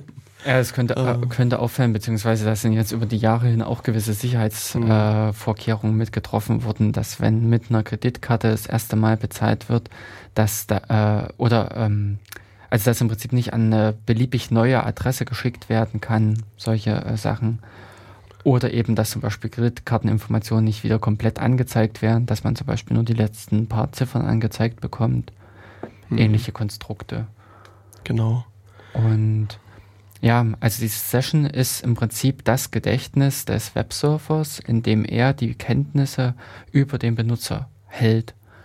Ähm, eben den Warenkorb, so im klassischen Sinn, aber auch äh, alle möglichen anderen Sachen, zum Beispiel, wo war der Benutzer vorher, auf welchen Seiten, wenn man dem oben in der Leiste so eine nette History anzeigen äh, möchte, wo er dann draufklicken kann und kann sehr schnell auf andere Seiten zurückspringen. Oder gespeicherte Suchformulare, wenn zum Beispiel jemand sich irgendwie seine Oberfläche entsprechend anpasst und äh, solche Dinge. Das sind alles Informationen, die in so einem Rahmen so einer Session gehalten werden. Sprachauswahl, ähm, Zeiteinstellungen, Umfärbung. Manche Webseiten bieten es ja auch, dass man im Prinzip das Layout verändern kann, sich anpassen kann. Das sind alles Informationen, die irgendwie sich der äh, Websurfer merken muss. Und ähm, an der Stelle, ähm, um auf dieses Gedächtnis zuzugreifen, um diese Zuordnung zum Gedächtnis zum, äh, äh, herzustellen, äh, da kann natürlich dann auch schon wieder so einiges schiefgehen. Also da kann der derjenige, der das Ganze umsetzt, äh, äh, naja, auch mächtig patzen. Genau. Also ich kann mich noch so an die Anfangszeit von Webmailern erinnern. Ähm, da haben doch auch die Nutzer halt quasi sich eine, einen, einen Bookmark gesetzt zu ihrem Online-Postfach. Und ja, manche Leute haben einfach ihre Bookmark-Dateien veröffentlicht. Ach, cool. und dann hat man einfach quasi auf diesen Link geklickt und dann war man in der Sitzung des, äh, mit dem, mit des Mailprogramms. Also ohne Na. quasi irgendwas zu hacken, großartig, sondern man klickt da auf den Link und mhm. sieht auf einmal eine, eine Inbox von einem völlig fremden Nutzer und kann, die, kann da auch beliebig drin agieren. Mhm. Und das war also die Zeit, ähm, als diese Session-IDs wirklich open in der URL doch codiert waren. Also dann hat man eben wirklich, was ich vorhin schon sagte, so SID ist gleich 1, 2, 3, 5, ABC und so weiter gesehen. Und also davon also ja. sind, glaube ich, auch viele wieder weggekommen, eben aufgrund solcher. Na, äh, was damals auch äh, nicht unbedingt nur diese Bookmarks waren ein riesiges Problem, sondern auch diese Dinge, wenn ich auf einer Webseite bin und auf dort auf einen Link klicke und damit im Prinzip auf die nächste Seite wechsle, transportiert der Browser im Hintergrund diese Information, von welcher Seite ich komme, mit. Das ist äh, so von der Programmierung und auch von der ähm, Fehlersuche her und äh, ähnlichen Dingen wahnsinnig hilfreich. Also das ist so ein, äh, eine Funktion, äh, die äh, würde man schmerzlich vermissen, wenn sie im Prinzip richtig abgeklemmt ist. Hallo Opera-Benutzer.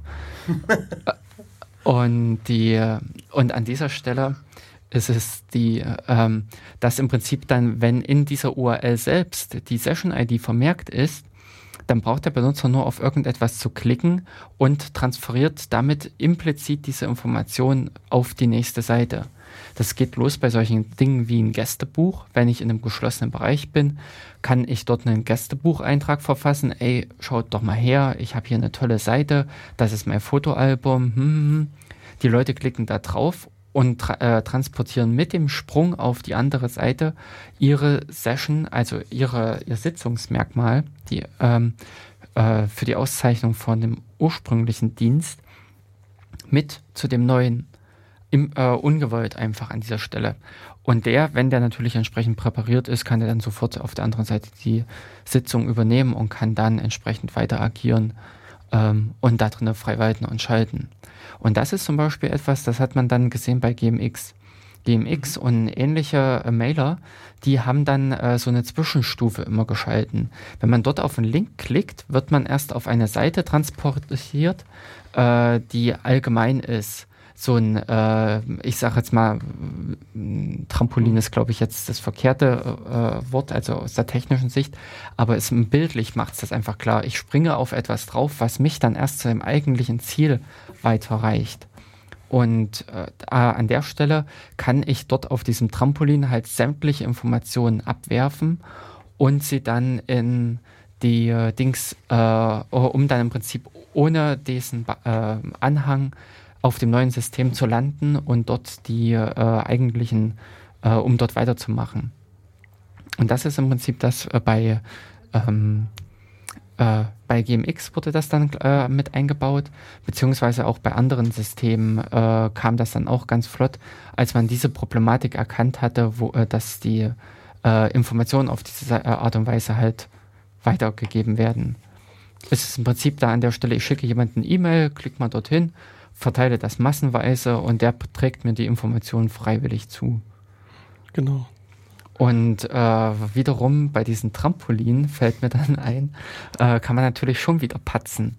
Denn äh, was heißt das im Prinzip, wenn ich irgendwo einen Link weiterreicher äh, hinlege, dem dann unter Umständen noch als Parameter äh, sage, hier leite Benutzer XY an diese Seite weiter, dann schicke ich, äh, verschicke ich einen Link für Deutsche Bank oder irgendwas, was aber nur dieses Trampolin ist, was dann auf die eigentliche Zielseite weiterreicht.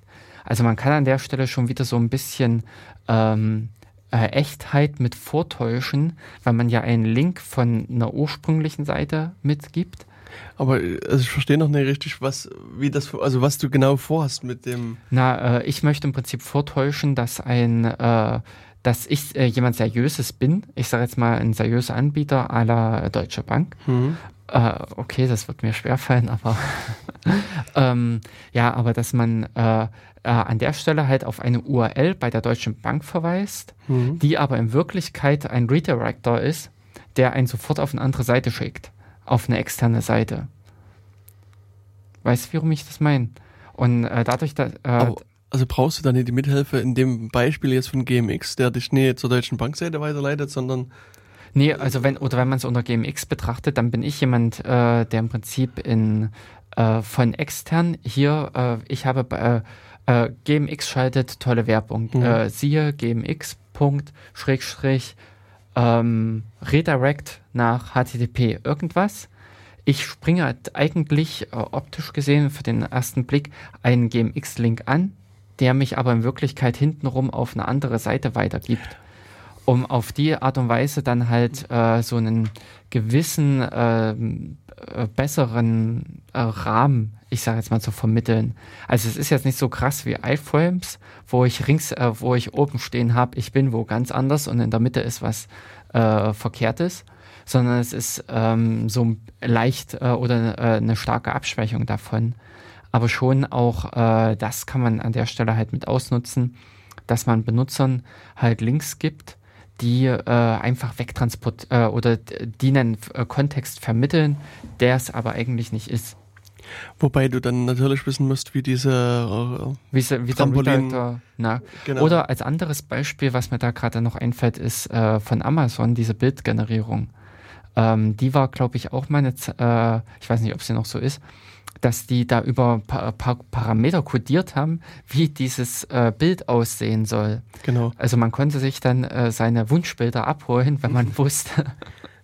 Ja, also man konnte, also wenn ich mich richtig erinnere, sogar ein Stück weit zeichnen damit. Weil mhm. du, du, konntest, also so, so Pfeile und sowas konntest du mit der, mit, mit der URL quasi codieren. Ja, ja, genau sowas ging da. Und äh, da ist natürlich das Amazon, äh, und ich glaube, da wurden dann halt auch äh, ähm, äh, nicht korrekte, äh, wie soll ich jetzt sagen, also ich glaube, es wurden da leicht pornografische Bilder auch damit zusammengebastelt, so dass man mit, äh, mit dem ähm, äh, dass einfach Amazon dann plötzlich Inhalte ausgeliefert hat, die sie gar nicht äh, ausliefern wollten, was eigentlich gar nicht äh, ursprünglich angedacht war. Also sprich, damit konnte man die ähm, schon wieder Sachen vorgaukeln, vorzeigen, vortäuschen, die in ähm, mehr oder weniger dem Dritten oder dem Unternehmen da schaden. Ach ja, Spaß mit Amazon-Bildern, hier hast du was. Ja, genau. Also ähm, der Beitrag heißt irgendwie Abusing Amazon Images. Und ja, der, der zeigt ganz einfach, also der nimmt ein, ein, ein Bild, ein Cover von einem Buch und ähm, dann kann, der macht halt so 30% runter, 40% Rabatt und so weiter an die Ecken dran.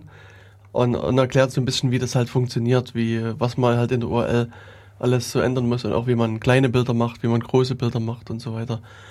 Ähm, wobei ich mich erinnern kann, dass ich das irgendwann mal probiert habe, dass das nicht mehr funktioniert. Aber es, man müsste nochmal mhm. ausprobieren. Aber ich dachte, es war auch was, wo du die Bilder fast in, äh, vom Inhalt bestimmen kannst. Also nicht nur im Prinzip so äh, die Preisetiketten dran kleben, mhm. sondern auch äh, richtig inhaltlich was an den Bildern ändern. Das weiß ich nicht. Hm. So dass man an der Stelle, ach, hier interessant, man kann sogar rotieren. Also das ist eine ganz äh, eine komplette ähm, Bearbeitungs- Wow, und sogar Filter draufjagen. Also Bildbearbeitungssoftware Hä? Amazon. Aha. Also man kann hier Blurring machen. Ja. Äh, so Verwaschung, dass das ja. so ein bisschen, äh, also das verschwommen aussieht. Hier unten, dass man äh, zwei Farben äh, Bild draus macht. Ähm, hm. Wow. Also das ist wahrscheinlich äh, einfach mal Image Magic im Internet. genau. Und also er hat dann hier auch noch so eine so eine Galerie von Look Inside. Ja.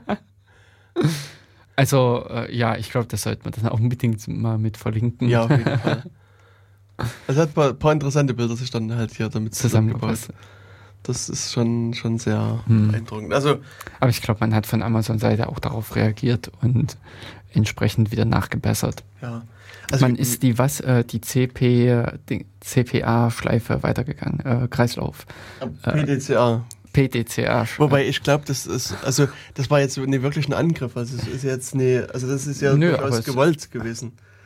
Ähm, na, was heißt, also dass man es so ausnutzt, bestimmt nicht. Aber es war in, ähm, in gewisser Weise halt etwas, worauf man wieder reagieren musste. Ja, genau. Also ich vermute, dass einfach dahinter auch eine Anwendung läuft. Mhm. Und die sagt halt, da muss ein Bild groß sein und dann wird die URL entsprechend genau. zusammengebaut und fertig. Und dann irgendwie der Webserver wird vermutlich dann da ein Image Magic dann laufen haben, das Bild mal groß und mal klein ja. ja. ja, also ähm, aber jetzt zurück zur Session. Das, also wie gesagt, damit kann man halt viel Unfug treiben. Ähm, also ich kann mich erinnern, es gab früher mal Shops, die haben dich authentifiziert anhand der, äh, anhand der IP-Adresse. Und ich bin nur hin und wieder mal mit Tor im Netz unterwegs. Was? Und ähm, habe halt irgendwie auch so ein, so ein Shop-System mir angeguckt und mich durch diverse Artikel geklickt und auf einmal war ich quasi wieder bei der Startseite und, und es war quasi alle Informationen waren weg, ja. die vorher da ja. waren. Oh, und dann konnte ich halt quasi wieder von vorne anfangen. Oder ich hatte auch einen, einen Shop mal erlebt, ähm, also ich klicke mir sehr oft mit hier mittlerer Maustaste halt mhm. einfach einen neuen Tab auf ja. und gucke mir dann Seiten halt vielleicht später an. Und bei dem war das so, dass, dass der immer wieder die identische Seite geöffnet hat. Also, so, was ich, wenn ich irgendwie unter Seite 15 öffnen ja. wollte, hat er mir aber quasi die Oberseite wieder angezeigt, auf der ich gerade war. Und da hatte ich also sozusagen nicht rausgelassen ja, aus ja, dem, genau. wo du warst. No. Ja, das sind dann total diese kruten Stilblüten, die dann das ganze Ding treibt, äh, solche Systeme äh, dann fördern. Also ich denke mal, dass du deine Session verloren hast, war nicht unbedingt so verkehrt. Ähm, es ist halt einfach man so als Sicherheitsmerkmal, dass man halt sagt, wenn, äh, weil man halt wirklich diese eine äh, dieses eine Merkmal hat. Es ist nicht irgendwie eine Kombination aus Benutzername und Passwort, sondern man kommt eigentlich nur mit einem Benutzernamen. Man kommt an mhm. und äh, wie ist die Parole? Und wenn man halt die richtige Parole hat, dann hat, äh, ist man drin.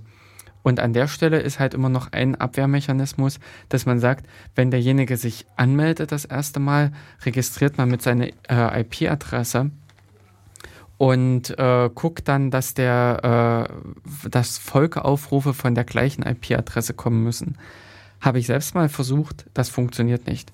Ein großes Problem ist AOL. Die haben, äh, ja. die haben solch eine massive Proxy-Struktur da stehen, also das eigentlich, was mit dem Web, was eigentlich zum Web dazugehört. Und äh, das ist, spricht eigentlich eher positiv für AOL. Aber das tötet einfach diese Idee. Dann äh, kommen plötzlich Zugriffe, äh, gültige Zugriffe von allen möglichen IP-Adressen und das Ganze sieht wieder kunterbunt ausgemischt äh, und man kann eigentlich nicht mit diesem Ansatz rangehen. Also hier in dem Fall ist es sozusagen das, der umgekehrte Effekt, dass, also hier in meinem Fall war ich ja, der quasi mit mehreren verschiedenen genau. IP-Adressen den Shop besucht hat und hier ist es eher so, dass verschiedene Leute mit der gleichen IP-Adresse, zumindest nach Ansicht des, des Shops, dann den besuchen und ja, wild auf der Seite genau. rumklicken. Ja. Und, und im besten Fall machst du dann dort mehrere Sessions auf, ähm, immer gebunden an die jeweilige IP-Adresse. Aber jetzt selbst verlierst du natürlich immer wieder den Kontakt, weil ja. du halt nicht mehr die passende Parole kennst. Genau. Aber ich habe jetzt gerade schon im Prinzip durchüberlegt, gibt es ein derartiges selbstautomatisches zwei ähm, oder Verschärfung des Ganzen? Also Sessions sind ja wirklich nur dieses Problem äh, oder mit das Hauptproblem, dass ich immer eine Einfahrkombination habe. Das Beste ist natürlich, äh, was völlig uncool ist, das hat man zwar schon seit Jahrhunderten im HTTP mit drin, ähm, aber äh, keiner nutzt richtig, weil es auch in dem Browser nicht richtig ausgebaut ist, ist die HTTP-Authentifizierung. Das ist natürlich, äh, wenn, man's, äh, wenn man im Prinzip die gesteigerte Version davon nimmt, das HTTP Digest und nicht HTTP Basic, dann hat man da an dieser Stelle auch richtig etwas, wo über die Zeit hin das Ganze auch variiert. Also so ähm, diese Replay-Attacken, dass ich ein irgendwie abgefangene Information nochmal einwerfen kann und nochmal wiederverwenden kann, ist äh, schon nicht möglich. Und ähm, aber es ist mindestens auch äh, diese Steigerung, äh, Steigerung drin, dass ich halt nicht nur aufgrund eines kleinen Schnipsels ähm, angemeldet werde oder in das System hineinkomme, sondern dass diese, der Prozess komplexer ist. Aber leider ist HTTP auf nicht wirklich so richtig verbaut, verbreitet, äh, geliebt von den Webseitenleuten, weil sie da nicht äh, das umfangreich kontrollieren können. Und dementsprechend äh, wird halt irgendwelche komischen Webformulare genutzt und hintenrum eben mit Cookies gearbeitet. Hm, das stimmt. Ja, ich überlege auch, mir fällt auch keine Seite ein, die also sagen wir keine professionellere Seite, die sowas wirklich nutzt. Hm, also eine professionelle Seite nicht. Ähm, weil es natürlich im Prinzip auch immer wieder mit, mit einem Browser in Zusammenhang steht. Es hm. müsste ja sonst der Seite, also selbst wenn man es im äh, Seitenkontext macht, also im JavaScript oder im HTML, muss irgendwie diese Information der Benutzer, dieser, der Benutzereingabe in das Browsergedächtnis reinkommen, weil der Browser es dann auf einen Folgeaufrufen mitschicken muss. Also unter Umständen kriegt man sowas mit Ajax mit reingetrickst. Dass man äh, mehr oder weniger das Ganze selbst implementiert und dann über Ajax jeweils mit, mit jedem Request mitschickt. Ja. Ja. Aber diese Session-Geschichte, äh, es birgt so einige Fallstricke, ähm, wo man das gut gemeinte System dann doch wiederum sehr angreifbar macht und wo man dem äh, äh, eigentlich, also das Fatale daran ist eben dann, dass man eigentlich die Sicherheit, die man glaubt zu vermitteln oder die man glaubt zu haben, ist eigentlich nicht so stark und dementsprechend verlässt man sich schon wieder auf Dinge, die man eigentlich gar nicht eingegangen wäre, wenn das System von außen her optisch einen unsicheren Eindruck gemacht hätte. Genau. Ja, und eine Sache, die äh, ja bei diesem Firesheep-Thema schon äh, eine Rolle spielte, ist natürlich auch das, äh, äh, man kann ja HTTP nutzen, unverschlüsselt oder eben zum Beispiel HTTPS mit SSL TLS hinten dran. Und ähm, das ist auch ein Fehler, der früher gerne gemacht wurde, dass man dennoch so Passworte und andere Sachen halt über HTTP weiter verschickt hat. Und wenn man da halt einen Angreifer hat, der. Wann, wann früher? Also ja, gut, glaub, wahrscheinlich früher, auch jetzt noch. Ja, ich wollte nämlich gerade sagen, das früher endet spätestens ins, äh, äh, frühestens in fünf Jahren. Ja, also, aber mir ist es schon lange Zeit nicht mehr aufgefallen. Deswegen kommt so meine, meine frühere Meinung zustande. Ah, nee, ähm, weiß ich jetzt glatt. Passsysteme. Okay. ist problemlos ja, alles. Ja. Passwörter direkt. Hm. Ja, und das, das wird halt auch gerne gemacht und dann ja, hat man eigentlich auch wieder verloren, wenn man jemanden hat, der da an der Leitung mitlauscht oder wenn man halt irgendwie in einem öffentlichen WLAN ist oder wo auch immer. Genau, also mitlauschen heißt nicht unbedingt nur irgendwie, dass bei meinem Provider sich mhm. die ähm, äh, ne, nicht das Innenministerium der Dingsbums angedockt hat, Verfassungsschutz. Äh, ja, genau, der Verfassungsschutz angedockt hat äh, und da im Prinzip groß mithört, sondern äh, ein offenes WLAN, äh, dann bin ich eigentlich derjenige, der sich, der auf, bildlich auf dem Marktplatz steht und die Informationen einfach herausschreit. Genau, oder Internetcafé ist halt auch so ein klassisches Ding, hm. wo man dann einfach sein, sein Lauschgerät quasi anmacht und dann äh, sieht, was da so, so was passiert. da durchrennt. Ja, genau. Also ja, bei Session Management, wie gesagt, kann man einiges ähm, falsch machen, muss man halt auch als Programmierer ein bisschen mhm. aufpassen. Und was dann im Prinzip auch wiederum interessant ist, an der Stelle halt äh, auf diese Art und Weise Rechte zu erlangen äh, von der höher, äh, von jemandem, der äh, von über eine Session, von jemandem, der einfach äh, mächtiger ist. Also ein Administrator. Wenn man im Prinzip die Session eines Administrators bekommt, dann hat man natürlich 100 äh, Punkte. genau. das ist quasi dann der Checkpot. Ja. Ähm, wollen wir an der Stelle noch mal ein bisschen Musik einwerfen oder äh, zum nächsten Thema übergehen? Ähm, was ist denn das nächste Thema? Das nächste Thema müssen wir uns erst noch Ah, so Insecure Di äh, Direct. Genau. Object, Object References. Oh, das schmerzt. ja. Vielleicht machen wir dann doch lieber erstmal ein bisschen Musik. Ja, gucken, ähm, äh, schau ich mal. Genau, der Jörg hat ähm. ja hier noch äh, in seiner großen Kiste einiges liegen an, an Musik. Also von, von Syla gibt es einige Titel, ja, sehe ich, ich gerade. Äh, Memories hier liegen. Ich weiß äh, schon gar nicht mehr. Ja, Erinnerung, das klingt doch schon mal gut, ein bisschen uns da an irgendwas zu erinnern. Ah, das lässt wieder ja, nicht zu. Musik will nur nee, von A nach B. Wir müssen über C gehen. Genau.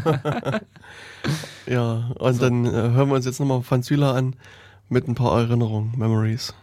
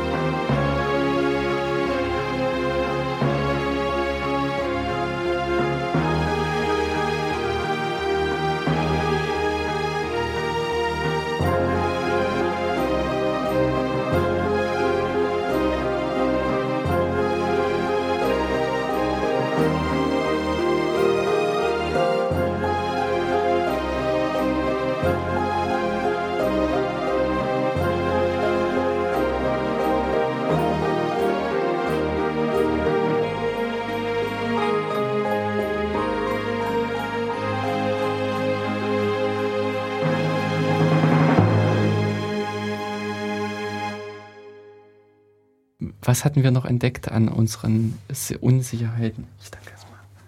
Ähm, genau, wir waren eigentlich zum Schluss, ach ja, dann wo ich auch aufgeschrien habe, ähm, äh, ge äh, dazu gekommen, dass man, oder hatte Jens ja die Seite aufgeschlagen, dass äh, Informationen, äh, die eigentlich eher privater Natur sind, also im Sinne von, dass sie geschützt werden sollten und nicht äh, bekannt gemacht werden sollen, dass die aber im Prinzip nach außen gelangen. Also klassisches Beispiel ist einfach der Primärschlüssel aus der Datenbank. Wenn äh, das er Wiedererkennungsmerkmal für einen Eintrag, äh, wie er in der Datenbank verwendet wird, der sollte nicht nach außen gegeben werden. Es muss nach außen hin halt irgendwie eine äh, modifizierte Form, eine irgendwie angepasste oder eben gänzlich andere Form nach außen gegeben werden, weil sonst äh, bin ich auf ewig daran gebunden, dass dieser eine Datensatz mit dieser ID verknüpft ist, mit dieser äh, Sache verknüpft ist und ich kann zum Beispiel meine Datenbank nicht umstrukturieren. Äh, ich bin im Prinzip äh, daran geb äh, gebunden, ähm, diesen ähm, Schlüssel auch ewig äh, weiterhin gültig zu halten und verschiedene der, andere Dinge auch. Also das ist das, wenn ich dann an der ähm, an der Stelle im Prinzip so einen äh, Schutz oder so ein ähm, ja im Prinzip diese äh, Dinge aufgebe, was meine Informationen sind da, äh, und die nach außen im Preis gebe, dann wird das auch mit Teil der öffentlichen Schnittstelle, wenn man das mal so bezeichnet, und äh, ist in dem Sinne auch auf diese Art und Weise zu behandeln und zu pflegen.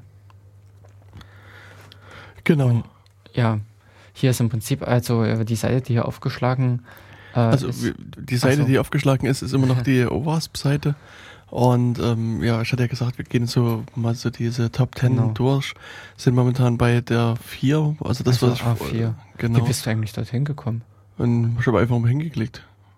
Äh, nee, du hattest vorhin eine Übersicht. Also es gibt äh, hier, ähm, ich bin hier über die Kategorie-Seite ah. Kategorie reingegangen. Ja, okay. Und da siehst da du hier die, Liste, die, Top die, Liste Top 10. Und es gibt aber auch ähm, hier, äh, ich glaube, hier, nee, hier war's. Ähm, hier ein Table of Contents, also die Top 10 Liste. Und dann kann man sich halt auch ähm, dann hier durchklicken. Oh. Ne? Also das hm. ist vielleicht ein bisschen äh, bisschen äh, schneller oder leichter jetzt ja, ja, äh, für genau. den Einstieg. Also genau, ja. der vierte Platz sind eben diese Insecure Direct Object References, wie es hier das äh, Projekt nennt. Und ja, ein Teil ist schon diese beschriebenen äh, Past Reversal Geschichten. Ähm, das ist also auch so ein, so ein Ding, was mit unter diese Kategorie fällt. Oder was auch durchaus eine Rolle spielen kann, ist, ähm, dass äh, wenn man so URLs wieder redet, kann man durchaus ähm, sich äh, Sachen anzeigen lassen, die quasi eigentlich geheim sind. Also, also früher war also es gab doch das funktioniert, äh, funktionierte zumindest bei einigen Seiten. Das ähm, ich sage jetzt mal, die hat so ein Schema äh, Seite privat 1.html2, privat äh, 2.html und öffentlich 1 HTML, öffentlich 2 HTML und ähm, Jetzt stellt man sich vor, man ist angemeldet, ist quasi von der öffentlich, äh, öffentlichen Seite, öffentlich 1.html zu privat 1.html gegangen und äh, klickt dann weiter, sieht, das ist also jetzt privat 2. Und dann kann man halt einfach mal versuchen, privat 3, 4, 5 und so weiter aufzurufen. Und dann kann es bei dem Schema schon passieren, dass man vielleicht auch Sachen angezeigt bekommt, die gar nicht mehr für das eigene Auge bestimmt gewesen sind, weil mhm. es halt für irgendjemand anderes bestimmt gewesen sind. Mhm. Also das ähm, also zähle ich halt hier mit drunter und das, das ist das äh, hier, hier und da vorgekommen. Ja, beziehungsweise ich hatte auch mal so einen Fall gehabt, äh, halt eine Galerie, hm. äh, halt so Bild, du hast die kleine Vorschaubild gehabt, dann hast draufgeklickt und dann das äh, richtige Bild und dann ab dem, was weiß ich, äh, dritten Bild oder sowas wurde dann halt der Zugang zu dem richtigen verwehrt. Sie müssen ja. halt äh, jetzt bezahlen.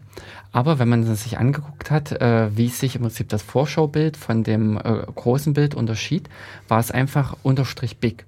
Okay, ja. so. Oder ein großes L am Ende. So das, das, Oder sowas, ja. genau. Und dementsprechend äh, konnte man sich anhand der URLs, der Vorschaubilder, auch wiederum die URLs der großen Bilder zusammenbasteln, die selbst wiederum äh, nicht geschützt waren. Genau. Also hier ist auch wieder mit der Fehler begangen. Man hat äh, die, ähm, das Schild, auf dem steht, dort, ist, sind, äh, dort sind die Informationen einfach nur verhüllt, aber genau. die Informationen selbst nicht. Ja. Also es ist auch so ein großer Fehler, so ein Irrglaube, äh, dass man an Informationen nicht rankommt, nur weil der Link nicht öffentlich ist oder weil man an die Stelle nicht, ähm, äh, weil man es äh, nicht wünscht, dass derjenige dorthin kommt. Ja. Es ist, ähm, ich sage jetzt mal, ich habe auch schon gesehen, äh, dass äh, Google und ähm, MSN äh, die Crawler von denen innerhalb eines äh, passwortgeschützten Bereichs waren. Damit, damals war auch unklar, wie die es geschafft haben, da reinzukommen. Hacker. Ja, also das na Google, okay, Google, äh, ja, Google muss hacken. Also die haben die halbe Welt unter sich, da müssen auch viele äh, böse Leute dabei sein. Hm. Ähm, also das ist voll automatisiert auf irgendeine Art und Weise dieser Crawler da reingeraten und hat da drinnen halt gewildert. Also der hat da Informationen abgezogen und äh, ja, na, aber vermutlich doch genauso auf diesem, diesem Weg, den du gerade beschrieben hast. Das ja. ein Bild. Mm, nee, äh, meine Vermutung war eher dahingehend, dass sie äh, aus anderen Quellen äh, von an, eingeloggten Leuten die Informationen erlangt hatten. Ich weiß zum Beispiel nicht, wie es, ob Google nicht bei Gmail auswertet die Links, die ich verschicke. Also was, äh, was definitiv, was ich weiß bei Google, was passiert, äh, wenn Domains angemeldet werden, äh, dann äh, guckt Google, äh, dann besucht Google diese Seiten. Also ist ja öffentlich hier diese ja. ganzen Nameserver-Verzeichnisse. Man will ja vermutlich auch gefunden werden, also. Ähm, ja, nee, damals ging es zum Beispiel um ein Projekt, wo man gezielt sich eine Domain genommen, eine neue Domain genommen hatte und so weiter. Also, diese Domain ist nicht für Google bestimmt.de. Richtig. Richtig, hm. sowas wurde da im Prinzip und dann äh, plötzlich waren die wieder da. Ja. Und Wobei, also hier bei Google ja vergleichsweise gut die Robots.txt hilft, wo du einfach sagst, hier, geh weg. Geh, genau. Ja. Das ist richtig, aber äh, also das ist halt auch äh, nett sein von Google, dass sie sich an diese Robots.txt halten. Ja, genau. Und weniger die, ähm, ähm, die praktische äh, Abwehr dessen. Hm. Also Robots.txt, ich versuche nochmal ein bisschen den Erklärbär ah. zu machen. ähm, das ist so eine, auch so eine kleine Textdatei, die im, im, im, bei, bei Webserver rumliegt. Und dann kann man halt bestimmte Verzeichnisse ausschließen, dass die eben nicht von Google oder von Crawlern äh, durchsucht werden. Ähm, ja, oder nur bestimmte Seiten halt auch einfach zulassen. Und das ja, es ist wirklich eine ist ganz, eine ganz kleine Anweisungsdatei genau. für äh, automatisierte Programme, also eben mhm. Google und äh, aber auch WGET guckt zum Beispiel da rein. Genau. Wobei eben, also das ist halt nur also auf freiwilliger Basis. Ja. Also Google muss sich, müsste sich quasi nicht daran halten. Die haben aber irgendwie mal erklärt, sie halten sich auf alle Fälle dran. Wenn man die Information reinlegt, dann rennen die nicht in die Verzeichnisse rein. Es gibt aber andere Crawler, die interessiert das nicht, die rennen dann einfach weiter. Und mhm. äh, es gibt aber auch hier wieder Leute, die sind halt der Meinung, damit haben sie quasi ihr, ihr Verzeichnis abgesichert, wenn sie da reinschreiben, gehen nicht nach geheime Dokumente. Ja. Mhm und sind ganz völlig erstaunt, dass ihre ganzen geheimen Dokumente weltweit irgendwo rumliegen, weil nämlich irgendjemand, der sich die Roboter.txt anguckt, für den ist es ja vielleicht interessant zu gucken, was. Das ist, ja, genau. Wo darf ein Crawler nicht rein und, und da gucke ich mal zuerst rein. Und wenn die halt ne, diese Verzeichnisse nicht zusätzlich gesichert sind, dann kann das zehnmal da drin stehen. Wie gesagt, es ist halt eine freiwillige Angabe. Ja, ist eine kleine Bitte an denjenigen, der kommt, mhm. aber. Ist kein Security-Feature. Ja, und das, aber das ist so eine Sache, die entdeckt man doch immer wieder, dass, also auch NAT, also Network Address Translation, also ein ganz anderes Thema, ähm, wird auch häufig als Security Feature so verstanden, obwohl es nie so geplant war und auch nie so kommuniziert war. Wie so nach dem Motto, äh, die Rechner dahinter sind nicht erreichbar, genau. weil. Die haben ja äh, private IP-Adressen. und, und, und ja, derartige Sachen gibt es halt sehr viele, die, wo Leute denken, ja, das nehme ich mal als, als Sicherheits- Ding. Mhm. Eben wie diese Robots.txt und dann geht's Was halt eigentlich schief. eher ein Missbrauch des, äh, eigen, äh, des ursprünglichen mhm. Gedanken ist. Ja, genau. Also sowas will man oder nicht unbedingt haben. Ähm, was wollte ich denn jetzt eigentlich noch? Also du äh, hattest mich vorhin noch auf eine Idee gebracht bei diesen Sachen, die ich eigentlich noch erzählen oder erklären wollte. Genau, bei diesen direkt äh, Objektreferences. Aber ich hab's vergessen. Weiß ich nicht. Ja, ähm, ja. Also es war im Prinzip diese Geschichte, dass man genau. äh, auf die ID, auf ge äh, geheime äh, oder auf eigentlich private äh, Informationen Zugriff äh, gewährt, aber auch diese andere Geschichte, dass man ähm, trotzdem solche Informationen wie ähm, äh, ja, also ich, äh, was eben jetzt war in der Robots.txt, das dann äh, trotzdem dort dokumentiert seine Verzeichnisstruktur und äh, nur mit der Bitte versieht, da nicht hinzugucken. Ja. Genau, also also ein guter Mechanismus, um sich halt zu schützen, ist das, was Jörg vorhin schon ansprach mit der HTXS im, im Webserver. Ne, Weil wenn naja, ich das sage, wobei im, das was anderes. Ja, aber ja, wenn ich sage, jetzt hm. Unterverzeichnis geheime, geheime Dokumente zum Beispiel ist halt nur mit Passwort zugänglich, dann ist, betrifft das halt jede Datei, die da unten drunter liegt. Und wenn die Webanwendung, die ich mir aber schreibe, da äh, sagt, okay, du musst dich hier einloggen und verlinkt dann aber vielleicht ein Bild oder irgendwie ein, ein, eine Word-Datei.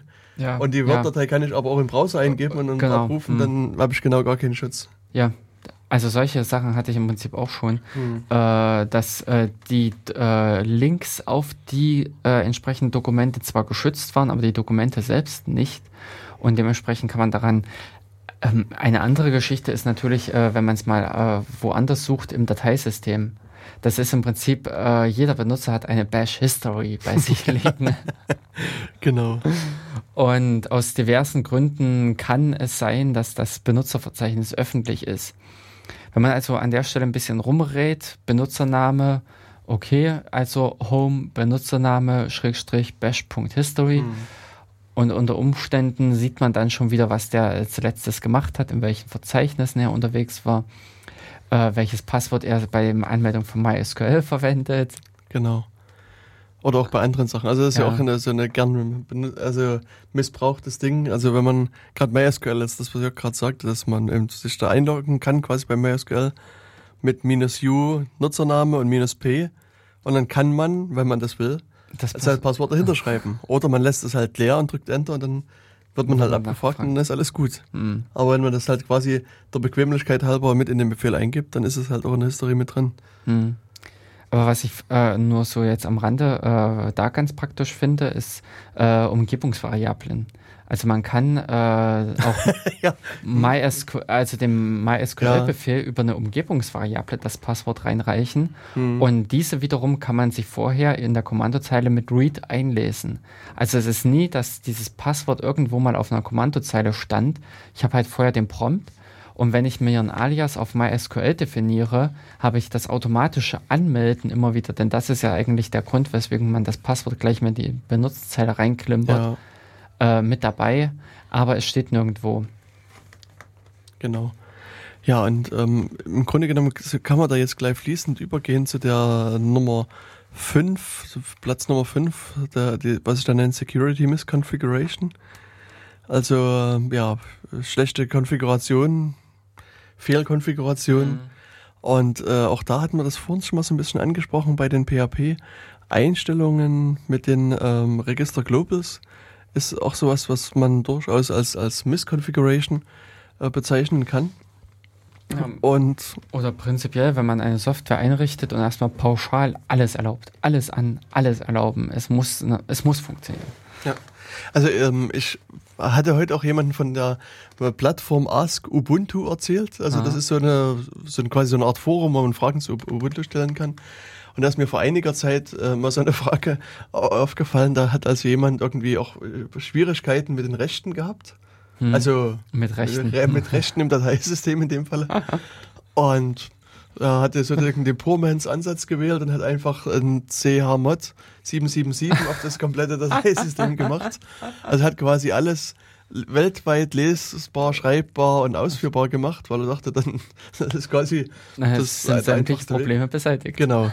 Und ja, das Problem ist allerdings, dass es einige Software gibt, also SSH fällt mir da gleich ein, ja die äh, dass das Programm prüft, ob es quasi äh, falsche ähm, ähm Berechtigung bei gewissen Dateien gibt. Und dann weigert sich das mal ganz einfach zu starten. äh, äh, zu starten, beziehungsweise dass sich der Benutzer nicht anmelden kann. Ja, also genau. wenn das äh, Benutzerverzeichnis Word Writable ist oder wenn äh, die SSH-Konfigurationsdatei und ähnliches Welt, für alle Welt zu lesen und zu schreiben geht, dann ähm, verweigert einfach SSH den Zugang. Genau. Allerdings nicht, wenn man das per ACLs macht. Okay. das war nämlich bei mir dann immer die Abhilfe, dass ich äh, derartige Sachen hintenrum per ACL eingeschoben habe, weil man, weil die sich nicht direkt in diesem Triple äh, der äh, also 777 niederschlagen, sondern äh, über andere. Und mhm. da, wie, äh, also da, damals hat es SSH nicht mitbekommen okay. und ich konnte auf diese Art und Weise mehr oder weniger others äh, den äh, Zugriff gewähren. Oder beziehungsweise da ging es halt speziell um eine Gruppe. Also ähm, äh, SSH hat sich, glaube ich, schon böse, wenn man die Dings verwendet, die äh, einer eine anderen Gruppe das Schreibrecht gewährt. Das kann sein. Ja, also das, ähm, also wie gesagt, das, das war halt bei dem, demjenigen ja. auf die Füße gefallen, der sucht halt nach einer Lösung, wie er sein System wieder zum Laufen kriegt. Und, äh, aber da, da gab es interessanterweise einige nette Ideen, wie man das halt machen kann. Also so Shell-Skript halt. Also quasi man eine Parallelinstallation aufsetzen so, und quasi ja. die Rechte äh, von, von A nach B einfach wieder übertragen und so weiter. Ja, da würde mir eigentlich auch so ganz praktisch einfach AirSync einfallen. Du nimmst ein System, was funktioniert und ein System, was nicht funktioniert. Aber kannst du mit AirSync nur Dateieigenschaften ändern? Ich glaube. Nicht den Inhalt? Ich glaube ja, dafür gibt es dann auch wieder irgendwelche. Eine Option, ja. ja, ja, ja. ja, ich wollte äh, wollt jetzt auch sagen. Hm. Ähm. Also das, also, ja, es gab dann, wie gesagt, ein paar interessante Befehle. Wenn ich den, diesen Beitrag noch finde, dann, dann werde ich den mit verlinken, weil. Ach, oder mit Change Mod. Äh, mit Change Mod kannst du, glaube ich, auch eine Reference angeben so. und kannst Ach. auch so ein äh, Minus R und auf ein Verzeichnis gehen. Ich glaube, so eine Schweinerei funktioniert auch. Okay. Also natürlich nicht im echten Change Mod, sondern nur im, äh, im GNU. GNU Change Mod, ja. ja. Das kann sein. Aber ich sehe schon da oben, da ist ein Reference und äh, das rekursiv. Also irgendeinen R-File braucht man da. Ein ja. Referenz. Fall. Hier, äh, müsste, müssen wir mal gucken. Also es könnte auf so eine Schweinerei funktionieren. Hm. Ja, ansonsten wüsste ich jetzt sofort, wie das geht. Also mit der ZSH.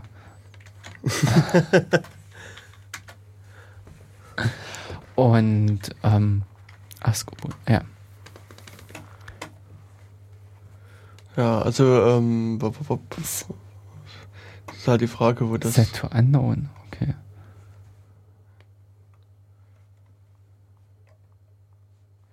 Ja, also ja, immer jetzt lange, ja, genau. lange immer anschweigen. Wieder, äh, zu äh, lange äh, genau. Pause machen und die Musik wieder äh, die reinspringt. Genau. Ähm, nee, gucken wir nochmal hier zu den Sicherheitsgeschichten. Genau, ja. Schade, na, ist egal. Also ähm, Sicherheitsgeschichten, ja, genau. Also, also ja, wie gesagt, bei PHP ist eben Register Global eine so eine Sache, die ja. aus meiner Sicht wirklich eine Misskonfiguration ist. Und es Oder gab auch dieses Allow, tja, jetzt habe ich es aus, aus, dem Kopf, kann ich es nicht mehr. Also es gab bei, bei PHP einige Sachen, die anfänglich in, sozusagen in den Anfangszeiten der Sprache falsch gesetzt gewesen sind und aber dann später so Schritt, Schritt für Schritt ähm, zurückgenommen wurden. Genau, mhm. zurückgenommen worden sind. Ähm, also ein ähnliches tolles Feature, was mir da einfällt, ist vom IES. Mhm. Der konnte eine Zeit lang äh, Autokorrektur. Also es ist ja mindestens, dass man äh, auf äh, Windows-System Groß- und Kleinschreibungen nicht äh, einhalten muss. Aber der hatte auch so ein Feature mit einer Ähnlichkeit. Also wenn man sich ein bisschen vertippt hat, hat er die URL korrigiert. Okay. Der hat dem Benutzer geholfen. Hm. Äh, sodass man an dieser Stelle schon nicht mehr exakt raten musste, sondern nur noch irgendwie so genau. Ähm, also per se, dieses Feature existiert auch im Apachen, aber ist halt da nicht äh, aktiviert. aktiviert. Hm.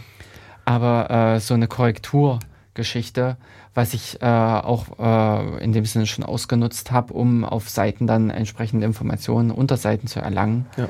Äh, weil man da gar nicht groß rumraten musste, so, äh, also nicht exakt raten musste, sondern annähernd einen Treffer landen musste. Genau.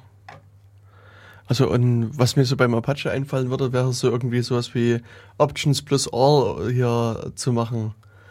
Das kann unter Umständen auch viel Spaß für einen Angreifer bedeuten. Also ah. so insbesondere, wenn ich wenn ich äh, das das ähm, Browsing im, im Dateibaum genau, erlaube. Sowas habe ich jetzt auch gerade gedacht. Ja, genau. das oder dass ich im Prinzip CGIs und ähnliches dann quer an allen Stellen erlaube, ja. dass der äh, Angreifer die ähm, sein Programm, was er hochgeladen hat, äh, überall platzieren kann.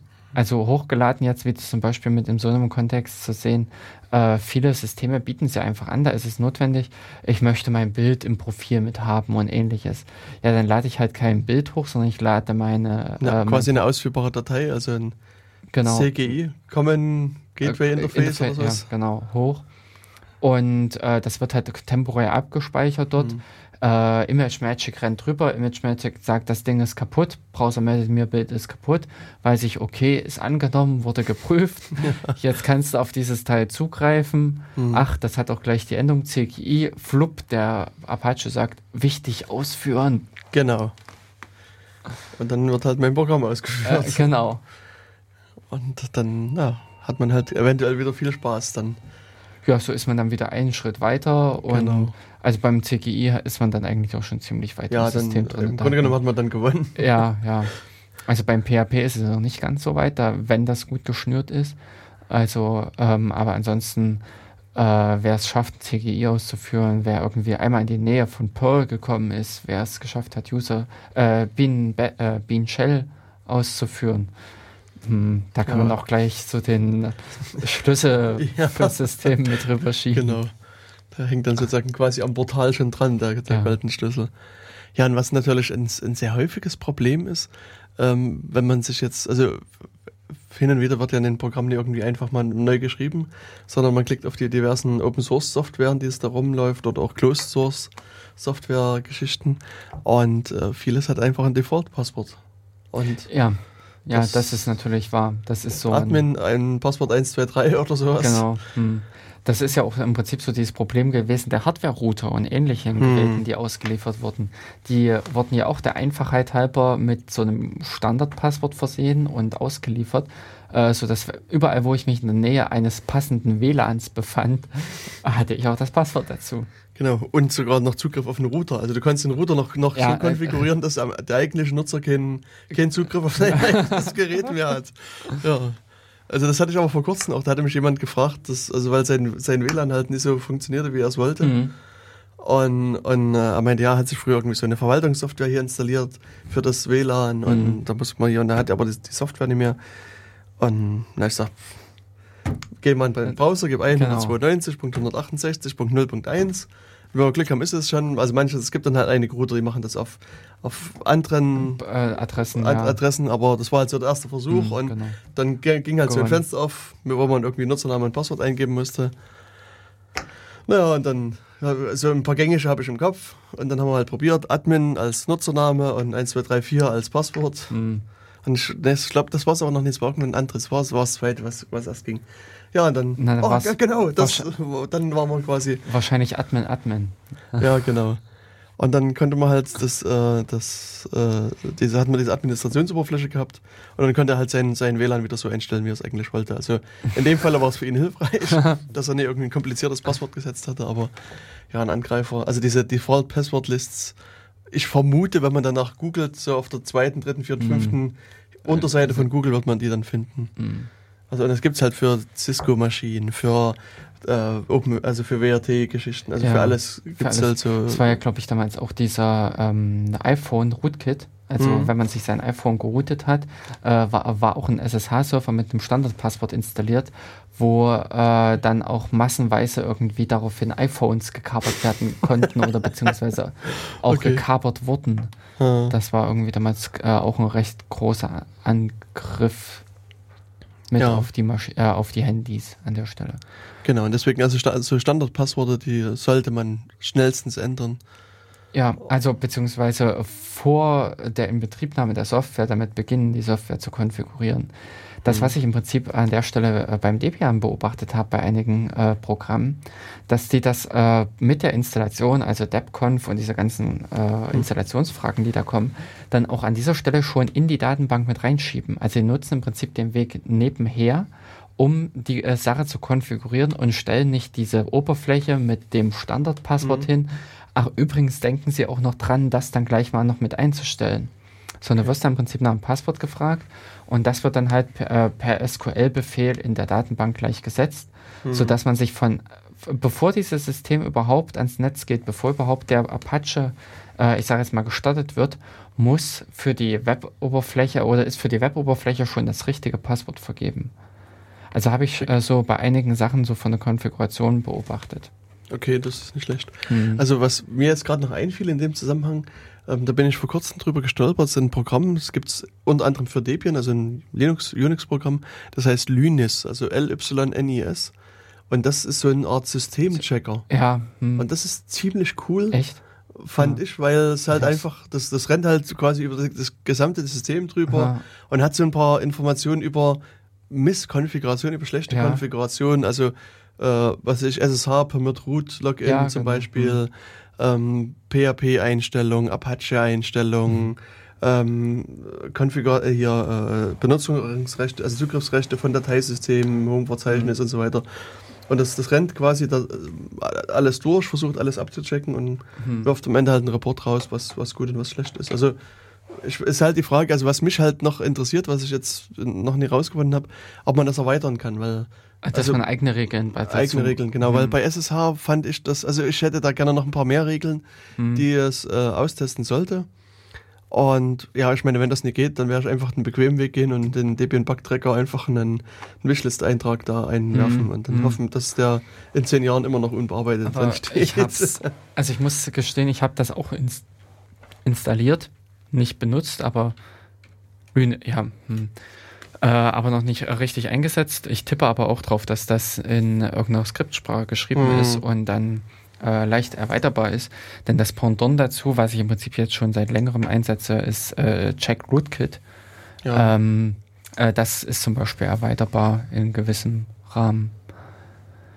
Okay. Ja, aber ich habe irgendwie so munkeln hören, dass bei der nächsten Sendung da so komische Sachen kommen, dass so denn Bei der nächsten wir, Sendung ja, ja. wissen wir schon, was wir in der nächsten Sendung machen. Das ist ja, das, das, das grenzt ja an Verschwörungstheorie.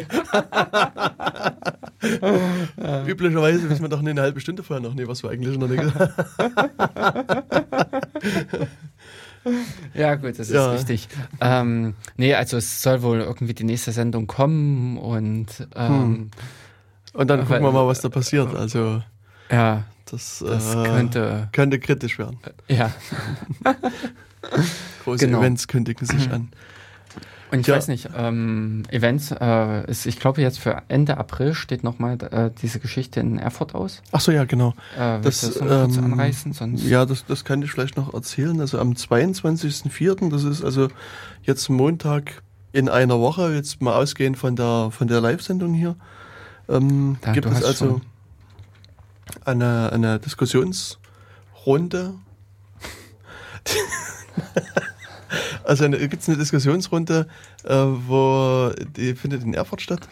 Ähm, da wäre also ich, Esel nennt sich immer zuerst, genau. zusammen mit dem Lothar König und dem äh, Johannes Lichti äh, eine kleine Diskussion zu dem Themengebiet Handygate machen. Das heißt, also Handygate, das ist 2011 ähm, das große Ding in Dresden gewesen. Also gab es ja diese Demonstration gegen den Nazi-Aufmarsch dort. Und äh, die Dresdner Polizei hatte da nicht, viel Besseres zu tun, als einfach mal äh, die Handydaten abzurufen. Genau, an, irgendwie angeblich von so ungefähr einer Million Leute da die Daten mal abzurufen und abzugleichen. Interessant, Oder, ist da bekannt, wie lange es gedauert hat, das auszuwerten? Also es ist Ahnung. ja eine Behörde. Keine Ahnung. Und ähm, der Johannes Lichti, der ist äh, sächsischer, also im sächsischen Landtag Abgeordneter. Und der hat sich also mit dem Thema Handygate sehr intensiv beschäftigt, hat auf seiner Homepage einige Berichte dazu stehen. Und ja, der wird dazu was erzählen. Dann, ja, der Lothar König ist ja, glaube ich, mittlerweile hinlänglich bekannt, weil er, ähm, ich glaube, August 2012 war das. Ich weiß nicht mehr. Also auf jeden Fall irgendwann im äh, Jahr 2012 eine Hausdurchsuchung bekam. Hm. Auch ähm, wegen äh, dieser Teilnahme an dieser Anti-Nazi-Demo und an, also ihm wird halt vorgeworfen, dass er Leute aufgewiegelt hat, irgendwie gegen die Polizei vorzugehen. Und äh, da gibt's, also, also mittlerweile ist der erste Prozesstag gelaufen.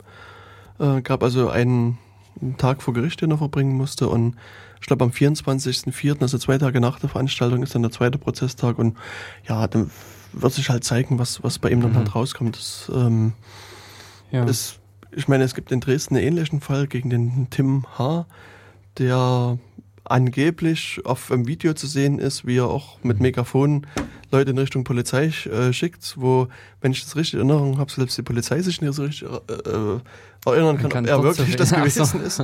Und, und der Richter ihm, dass er trotzdem dann halt eine, eine Strafe aufgebrummt hat und jetzt geht es dann halt erst in der nächsten Instanz mhm. und, und, so weiter und so fort. Also da wird es noch zeigen, was da rauskommt. Dann äh, auch bei dem Fall Lothar König ja. könnte das ähnlich so, passieren. Genau. Ja, und ich denke aber trotzdem, das könnte eine ganz interessante Runde sein. Das ist also am 22.04. in Erfurt, äh, geht abends um 19 Uhr los und geplant ist, glaube ich, bis 21 Uhr. Mhm. Werden wir halt zu dritt mit noch jemand von den Grünen dann halt darüber diskutieren. Na? Ja, und jetzt, ja gut. Und damit ähm, wäre es schon wieder gewesen. Auch schon wieder für, diese, äh, ja, für die heutige Sendung verabschieden. Und dann hören wir uns demnächst wieder. Dann. Genau, bis demnächst. Wir wünschen euch alles Gute und noch einen schönen Tag. Genau. Okay, tschüss.